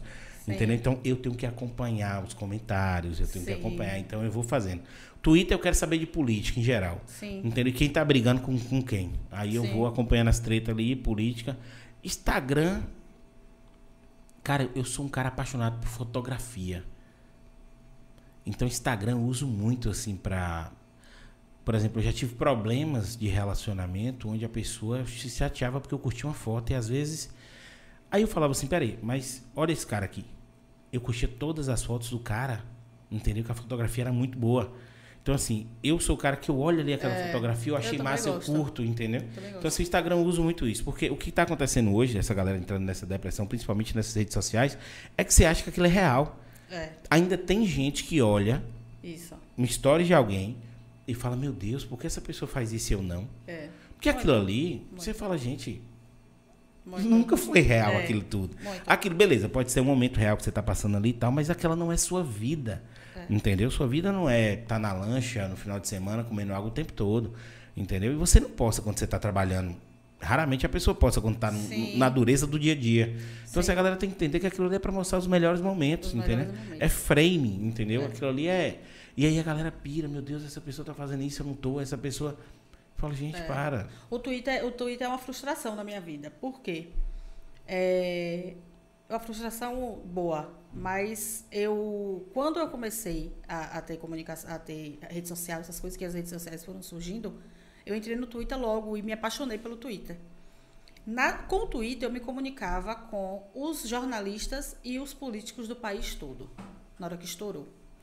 E eu comecei a escrever uns artigos para os blogs daqui. Que aí pipocou Pimenta, Político do Sul da Bahia, o próprio Diário Bahia foi para a internet. E eu comecei a escrever artigo. No Twitter? No, não, no, eu escrevi artigo para os blogs, mas eu ficava Ah. no Twitter, compartilhava no Twitter, opinava no Twitter. E teve uma, uma fase bem delicada do governo do estado aqui e tal, e greve, greve do PM, greve não sei o quê. E aí eu cresci no Twitter porque eu ia para o Twitter opinar. Aí eu virei a grande jornalista do Twitter de Tabuna. Novinha, os políticos todos me ligando. De Salvador, não sei o que, e eu novinha. Fui convidada, convidada para partido político, não sei o que, isso aqui. Quando eu entrei na Santa Casa, que eu entendi que o meu cargo era político, que eu tinha que ter uma boa relação com todo mundo, que a instituição é pública, que recebe dinheiro, que vem emenda, que o provedor é um cara político, porque ele não pode brigar com políticos. Eu tive que desfazer a minha conta, porque minha conta era estourada e era Quantos seguidores você tinha na época? não lembro mais. Mas era estourada e eu era a pessoa que fiz um artigo, pede para sair governador. E aí Nossa os senhora, isso aí- deputados, é, os deputados pegavam esse Isso aí artigo. ser um prato cheio pra. Oxe, os deputados da direita, na época era Wagner, governador, teve greve do estado aqui de polícia.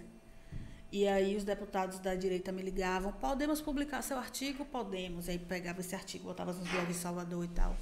E aí, quando eu entrei na Santa Casa, que eu vi o a dimensão do meu cargo e minha exposição e o cuidado que eu comecei a ter, que eu era uma Aquilo, área- não- aquilo não valia. não valia mais. Eu falei, isso aqui vai me É. atrapalhar. Aí eu deletei. Hoje eu tenho um Twitter novamente, uso, converso, brinco, posto frases boas, paz e amor. Vou, eh, conheço algumas pessoas do meio político novamente, mas é, tenho essa frustração, assim, porque eu tava no auge do Twitter ali, daquela coisa, e os cargos que às vezes a gente precisa assumir, para mim foi um excelente desafio também. Hoje eu acho que tinha que estar no meu caminho, foram oito anos ali dentro, cresci muito. Mas eu, eu, eu criei uma responsabilidade que o Twitter, que ali eu não tinha antes. Eu, eu tinha, uma, eu, tinha, eu tinha uma coragem de escrever uns artigos, sabe? Que quando eu fui para um cargo como esse, você tem que pensar o que você vai escrever. Você não pode, é. Entendeu? Envolver política É, é muito delicado. muito Porque delicado. assim, cada deputado desse que tem 15 milhões de emenda que ele vai botar aqui, ele vê um artigo desse queimando ele, ele não bota. Não, e chegava, che- chegou ao ponto de. Chegou os, chegava político na Santa Casa para uma reunião de emenda, alguma coisa, falava, ó, Manu. Aí o pessoal da Santa Casa, que para eles eu era novinha, tinha acabado de assumir um cargo ali e tal, às vezes nem sabia o que estava rolando fora. Às vezes nem acompanhava a política de fora. Olhava para mim, tipo, Como assim? como assim? eu lembro de uma vez que um diretor da, da instituição, um diretor financeiro, um cara super sério, virou para mim e falou assim, Manu, todo político que chega, todo deputado que chega aqui pergunta por você. Aí ele falou, e a galera gosta de você, né? Eu, hum. Porque eu era. Uhum, deve procurar assim que ele viu lá. Deixa eu ver o que ela tá escrevendo no Twitter aqui. Aí viu que não tinha É, conta. é. Falou, ah, tá de boa, deixa ela lá. Não, aí eu, aí, aí eu, eu comecei a, a dar uma amenizada nos textos, aí eu fui fazendo artigos mais cotidianos. Mas É, você chegou a pagar aquela conta. Apaguei. Tem mais É porque nada. assim, o pessoal vai Não, buscar. é, foi. Vai buscar no Marco da Velha. Vai. E aí eu comecei a, a- eh, Tem alguns artigos, né? Tem uns artigos que estão publicados por aí. Eu, eu nem jogo no Google, porque eu não, não quero nem ler mais. São coisas assim que eu. é, mas eu comecei a dar uma amenizada. Uma vez mesmo eu cheguei na Santa Casa, o prédio ali administrativo, e tinha meu artigo colado no- em dois murais, que tinha saído no Pimenta. Aí eu, Jesus. Aí uma diretora veio e falou, Manu, massa seu artigo, não sei o que, que era sobre pobreza, sobre justamente o quanto o Brasil era desigual, não sei o que, não sei o que. Aí eu, obrigada, toda, porque assim, eu não, eu não entendia, eu não, eu não via esses dois mundos se cruzando. Por conta do meu cargo, por conta, né? É, E eles realmente não se cruzam. não. Em algum momento Porque é um alguém. cargo é, político. Ou você tem em um algum lado momento. e, e assume aquele lado, só que É. eu não tinha lado. Eu tinha a minha, as minhas inquietações ali, né? Tem Que a- as suas inquietações ofendem os dois lados. Ofen- é. E Tá aí- entendendo? é, Não e tem aí- jeito no Brasil hoje, se você não entrar numa caixinha, É. entendeu? Tá tão, a dicotomia é, é, uma dicotomia tão grande, preto no branco, que se você não entra numa caixinha, você. você é, aí eu vejo algumas pessoas falando assim, ah, mas você é comunista. Eu falo, por quê? Porque assim, eu me coloco como. é, eu me coloco como liberal. Eu quero, eu quero livre comércio. Eu sou capitalista, entendeu? Mas tem muita coisa da esquerda que eu acho massa, os programas sociais, muita coisa que foi feito, PPP, aquela coisa toda. Eu não entro numa caixinha. E aí, quando você vai falar isso com a pessoa, fala, não, não pode. Entendeu? E hoje, se você critica Lula, você é Bolsonaro. Se você critica Bolsonaro, você é Lula. Você fala, gente, eu não sou, eu não, eu não quero, eu não quero ser, entendeu? Então, assim, a cabeça do povo está se fechando. A gente está num momento tão complicado que se você tem um Twitter hoje, entendeu? Naquela época lá, ia lhe prejudicar demais. Demais. E, e eu, eu lembro de um amigo meu que falava assim, mano, isso não é coisa da sua cabeça, não? Não. Só que o mundo corporativo, com cargos políticos, já era assim. E eu falava, não, isso não é uma coisa da minha cabeça. Eu tenho que deletar isso aqui. E, e anos depois aconteceram situações. Olha só. é, anos depois, eu fui assumir um cargo no governo, numa secretaria do governo de Rui, em Salvador. E eu não fui. Eu, quando eu fiquei cheguei a trabalhar uns dias, a minha nomeação não saiu. E segundo informações, é, Aquela notinha que você fez. Imprimiram uns textos, principalmente esse contra Wagner na época, né? Pede pra sair governador, que todos os blogs do- da, da Bahia repli- replicaram. Aí não tem jeito. Imprimiram e botaram na mesa de rua aqui, ó. Essa que você menina tá que vem trabalhando, vai trabalhar aqui. O, te- o nome do texto. Pede pra sair governador, uma coisa assim. Isso aí. A galera Eu não era consegue entender, mas a é. galera não consegue entender que a pessoa evolui e que as coisas que estavam acontecendo naquele momento realmente é por isso assim, é, é- é- Porque ninguém. aí eu bugo a cabeça, aí eu, eu bugo a cabeça da galera quando eu falo bem assim, o cara é, é esquerda. Aí eu falo assim, Rui Costa, o cara, nossa, melhor governador e não sei o que, PPP e tal. Aí eu falo, concordo. Rui Costa trabalhou pela Bahia, para a área da saúde, que minha irmã é, é da UTI do hospital de base, entendeu? UTI Covid, tal, ele ajudou muito a saúde, PPP e tal. Eu falo, concordo com você. Aí eu bugar a cabeça, quer ver? Aí eu falo, e a Semi Neto? A pessoa, "Ma- primeiro mandato bom, depois uma bosta. Eu falo, mas bom como? Fala pra mim. Porque você viu que você falou de Rui? Porque a Semi Neto botou para quebrar dentro de Salvador. Eu morava em Salvador nessa época. O cara botou Sim, para quebrar. sim. Mesma coisa com um cara que é extrema direita. Então eu chego e falo assim, e, e a Semineto? Porra, aquele bicho botou não sei o que. E a Semi nem é de extrema direita tanto assim, Sim. entendeu? Aí botou não sei o que, ppp. E Rui Costa, uma bosta. Tem que sair. Falou, velho, não, faz isso não. A galera hoje não pega a política pela pessoa e pelo desempenho da pessoa. Pega pelo partido Pelo político e tem um partido. paixão. E aí vira time de futebol É, e é chato, você chato. não vai discutir. Nem, nem religião, nem time de futebol. É. Entendeu? É isso mesmo. Tem uma, tem uma, uma passagem interessante também disso aí. É, eu fazia esses textos e publicava, no- na- tanto no jornal quanto no- nos, nos sites, né? Esses textos não faziam parte de contextos da minha vida. Eram coisas que eu sentia, que eu queria escrever e tal. Aí o editor entrou em contato comigo, falou, vamos publicar um livro? Aí É, eu... queria saber disso aí. é, aí eu falei assim, não, não tenho como parar para escrever um livro. Sempre gostei de escrever, mas eu falei, vou parar para escrever um livro. Aí ele falou, não, você tem um livro pronto. Você tem tanto texto por aí, tanto artigo, tanto artigo. Junta você tem um livro texto. Hum, Pronto. Aí a gente. eh, Ele me explicou como é que eu iria fazer essa seleção, do que, que eu queria. que- Como é que eu iria para um livro, que era algo que. Que fossem menos atemporais, que fossem menos temporais, assim, que fossem atemporais, se fossem textos que daqui a. Mano, como você quer esse livro? Que, se, que daqui a 50 anos uma pessoa pare para ler e consiga entender? Eu falei, sim, pronto, eu quero dessa forma. Aí ele falou, então você vai fazer assim, assim, assim. Me explicou mais ou menos como é que eu deveria selecionar textos. Sentei, selecionei, escrevi mais uns. Falei, peraí que eu vou escrever mais uns. Sobre umas coisas que eu quero deixar para memória aqui. Aí escrevi mais uns e lançamos o livro. Lançamos o livro aqui. É, ele falou, vamos lá, lançar onde? Na época tinha até biblioteca aqui. Falei, não, num bar. Mas como assim? Eu falei, num bar.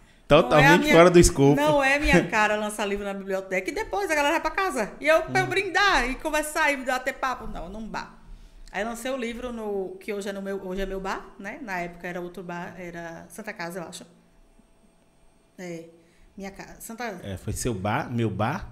É, antes era Não, não- não é meu tempo. Meu tempo que é meu bar. é, era outro nome. E aí lançamos, eu lancei o livro lá. Depois a editora me convidou para lançar o livro na na na meu Deus do céu, Ilhéus, na como é que fala? Na casa mesmo de lançamento de livro Jorge Amado, como é o nome? Na, no, no- esqueci o nome, mas o nome que existe mesmo para de você de, de lançamento de livro cultural, lançamos em Ilhéus, na Academia de Letras. Ah, na tá. Academia de Letras de Ilhéus, aí lançamos o livro em Ilhéus. Foi uma noite muito bonita também, com outros escritores, né, da, aqui da Bahia. E depois a gente lançou em Salvador. E esse lançamento em Salvador, aí a própria editora falou: não, a gente, você, não vai, você não manda nisso aqui porque a gente vai escolher um lugar que seja você, você aqui, e, outros, e outros escritores. Eu não posso lançar como você quer. Aí eu, tá bom. Mas é como a gente vê na TV, você fica sentadinho numa mesa, é, um livro. Só que aí levaram a, me levaram, levaram a gente para uma, uma, uma livraria bem tipo sebo no Porto da Barra. Existe até hoje. Hoje é bem bonita, porque as coisas já se renovaram. Mas na época era, era bem sebo mesmo, assim. E era bem de coisa de cultura. É Augusto, bem cool, né? Bem, é bem, é, é... bem. Augusto Castro, que, era, que hoje é prefeito, na época era deputado e foi. Quando ele entrou com a mulher, eu morta. Porque, tipo assim, era um lugar que não tinha uma mesa, uma cadeira um nada para beber, nada. Era uma coisa assim de era, malucos. É. Só, aquela, é, aquela galera bem aquela, legalais, é, a galera bem, bem, bem. Isso, e eu, e eu assim, sem graça. Eles entraram, falaram comigo, compraram o livro, e aí Andréa falou, mano, a gente vai sair para jantar, viu? Obrigada. Aí teve a apresentação e tal, e eles saíram. Aí depois eu comentei com minha família, minha família foi toda, né? Eu comentei com minha família. Aí minha família, a gente não esperava que foi. Eu falei, nem eu, porque eu não sabia como era. Só sabia o nome da, da biblioteca, não futuquei para ver como era nem nada. E foi nessa da, dessa livraria, no Porto da Barra. Foi bem, lotou. Foi bem interessante também. Bem, eu tenho essa passagem aí na minha vida, desse lançamento do, do livro em três cidades, graças a Deus. Cara, que legal, velho. Agora sim, é muita coisa, realmente. eu, eu fico olhando, eu já, eu, já, eu já acho que eu faço muita coisa. E falo assim, cara, é, você tem um, um senso de organização e um senso de urgência. Então e, não. E eu digo, eu digo porque, assim, é, é, é realmente quem está de fora analisa dessa maneira. Claro que a gente sabe que quem realmente para para fazer algum projeto sabe que quem faz projeto tem tentativa e erro, tem, tem. tem acerto de experiência, tem. entendeu? Tem coisa que você fala, vou meter a mão e vai dar certo, porque eu é, sei fazer isso. É. E tem coisa que você olha e fala assim, é, Tô com medo. Eu vou lá. É. eu vou, mas é. Deus me ajuda, é. entendeu? E você vai. Mas assim, graças a Deus dá tudo certo que você Amém. faz. E aí, mas assim, os projetos para o futuro, o que, que você pensa depois dessa pandemia? Porque assim, você é um vulcão. eu tô, eu, olha como é que eu tô enxergando você. Você é um vulcão. Tá pegando pressão. Tô. Tá pegando pressão. Tô. Tá pegando pressão. Quando falar bem assim, pandemia, bu, vai explodir. O que, que você vai fazer? Primeiro, primeira coisa que eu vou tirar as minhas as minhas as frustrações que ficaram pelo meio do caminho, de coisas que eu fui deixando para lá, por N motivos. Uma é que eu vou entrar de cabeça na, na política. Mesmo. Temos. Otávio, sentimos o cheiro de candidata aqui. Não sei candidata, mas vou entrar de cabeça porque há um tempo eu, eu fui presidente de partido com Augusto, é, de um partido pequeno, que ele, ele tinha alguns partidos e me convidou na época. É, só que aí foi quando meu irmão faleceu, eu fiquei um pouco desanimada, não tinha muita cabeça para essas coisas.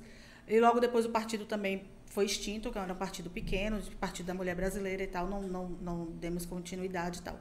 Então agora eu vou voltar a assumir partido, estou formando um grupo feminino, um grupo de mulheres aí. Fiz já vários convites de mulheres que vão ficar comigo à frente disso. Eu acho que Tabuna precisa de mulheres que realizadoras estando com a cara. Eu acho também. Entendeu? E é um, é um momento que eu não estou não tô te falando como, como candidata, mas é um, é um momento que as mulheres de Tabuna que precisam se unir para mostrar força. E os meus convites têm sido dessa forma. Vem com a gente para a gente trabalhar juntos. Uma, você trabalha com isso, eu trabalho com isso, você trabalha com isso. Vamos montar essa força. Cara, começa, começa a mudar a cabeça desse povo. Porque assim, ó, como é que Itabuna, uma cidade desse tamanho, não tem uma representação estadual e federal? Também. Porque assim, gente, e aí, é. toda vez que eu tinha uma oportunidade aqui, eu falo.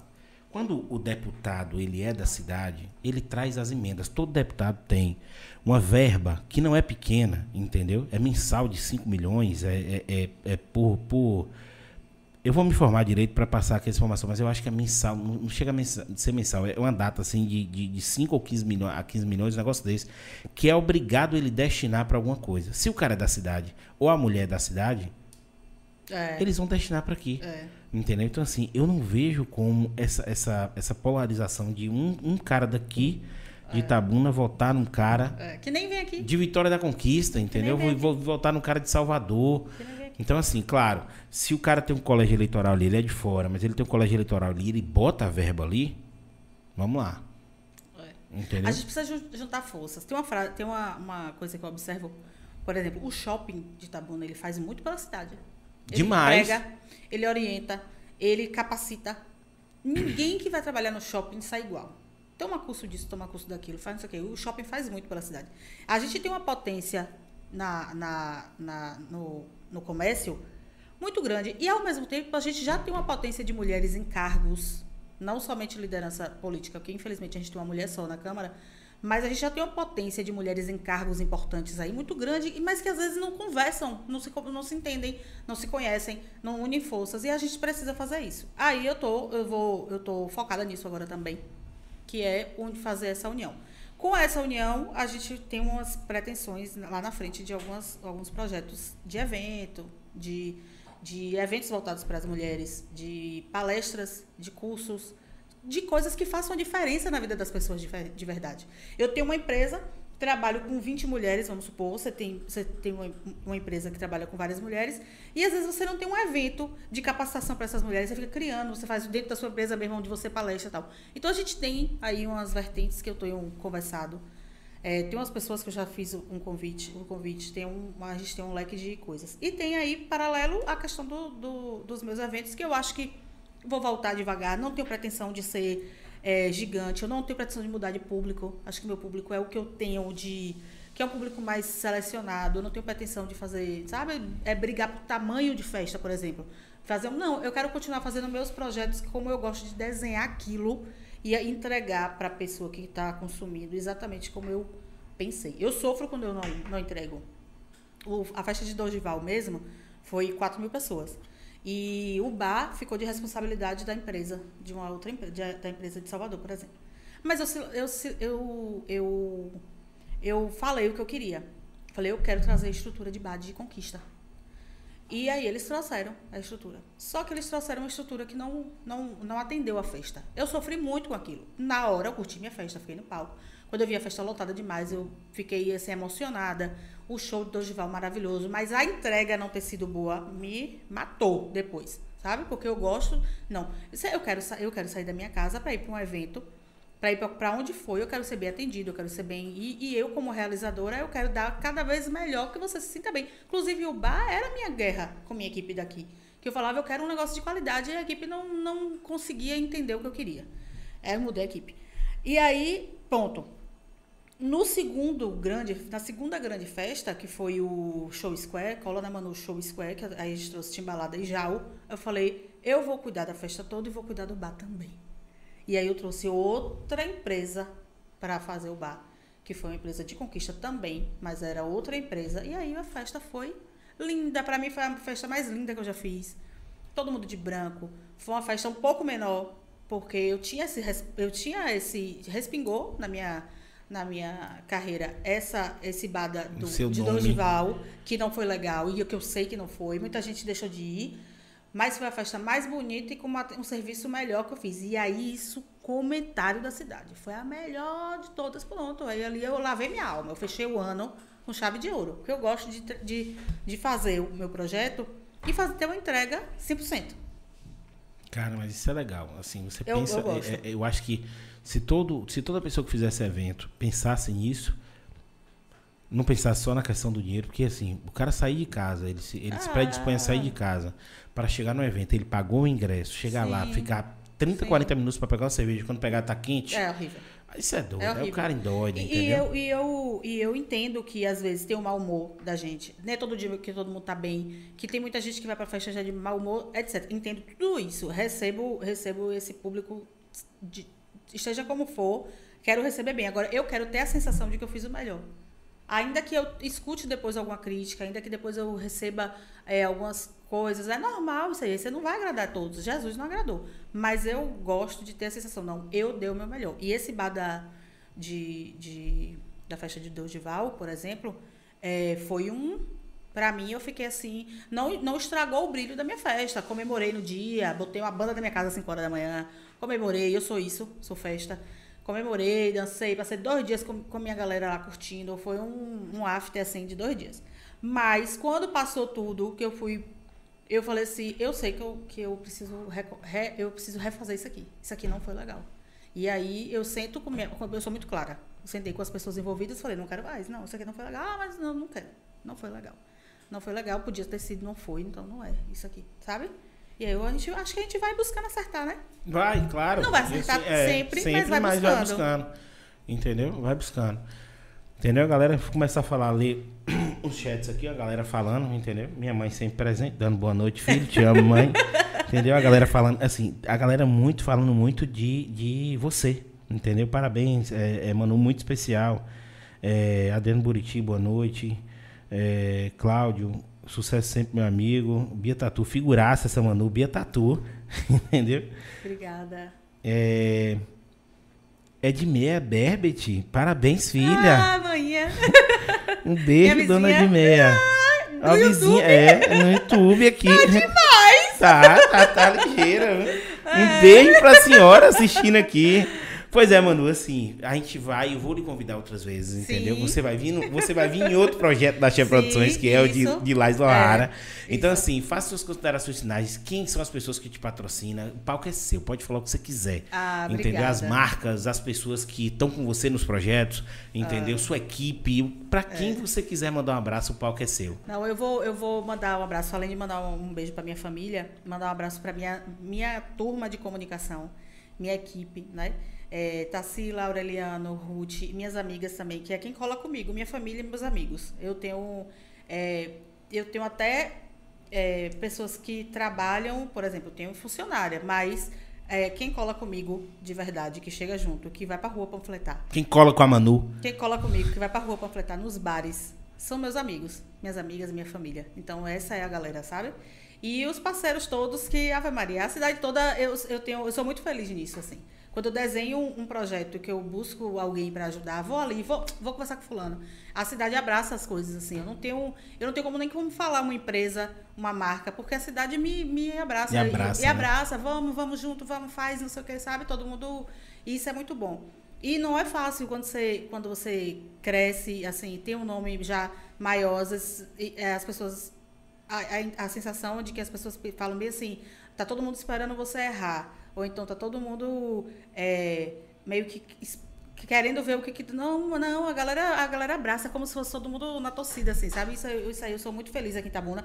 Nessa hora, eu sei que eu voltei porque eu tinha um propósito aqui. Né? Que Nessa bom, hora, eu, que eu bom que você voltou e Itabuna te que recebeu. eu tinha um propósito aqui. Quando eu vejo as coisas em Aracaju acontecendo, que eu comento, e minhas amigas mandam muito, falam assim, Manu, era pra você estar aqui. Você estava fazendo a diferença aqui. Aí eu vi, e a capital é diferente. Eu tenho esse, esse, um pouquinho disso de que, poxa, eu sonhei com uma Salvador que eu não conhecia. Né? que hoje eu não tenho mais esse sonho, ah, vou morar em Salvador porque eu preciso. Não, eu, eu vou continuar tendo projeto de Salvador breve, eu quero fazer, mas eu não tenho esse sonho. Então eu acho que eu voltei para Itabuna porque eu tinha propósito aqui, né? E acho que tô, nem, não tô nem no começo. Ah, não. Eu acho que, eu acho que Itabuna ia perder demais se você não estivesse não aqui. tô nem entendeu? no começo dos propósitos. E assim, não tô nem falando de todos os projetos, não, viu? Eu tô falando de alguns. Assim, Itabuna ia perder demais se você não estivesse Amém. aqui. Obrigada. Entendeu? Então, assim, mano, prazerzaço ter Prazer, você aqui. prazer. Muito obrigado pela moral que você deu. Comecei pela igual a nega do leite. Não, é isso aí, entendeu? Assim, é conhecer você, é conhecer seus projetos, é dar Ah, voz ao, a- ao pessoal do, do sul da Bahia, entendeu? A gente tá com com o nosso. Logo, logo a gente vai estar em Salvador. E aí Joia. a gente vai estar com, com, com algumas pessoas lá que já estão pré-marcadas. A gente tá montando um estúdio lá, entendeu? Massa. Junto com nossos patrocinadores. Então, assim, é. Cara, desejo todo o sucesso do mundo pra Obrigada. você. Eu vou lá também. Exatamente. Lá, a gente vai marcar lá, entendeu? Pronto. Pra você conversar. E assim, o que você precisar hoje do podcast da, da Xé Produções, a gente tá Obrigada. aqui, entendeu? Como parceiro seu pra Obrigada. tudo. Obrigada Muito mesmo. obrigado Obrigada. por tudo. E é isso aí. Pessoal, segue a gente lá no, no, no YouTube. Se inscreve no canal, ativa o sininho, faz tudo aquilo lá que a gente precisa e apoia o projeto local. Um abração pra vocês e é nóis. Ah, obrigada. Amei, amei.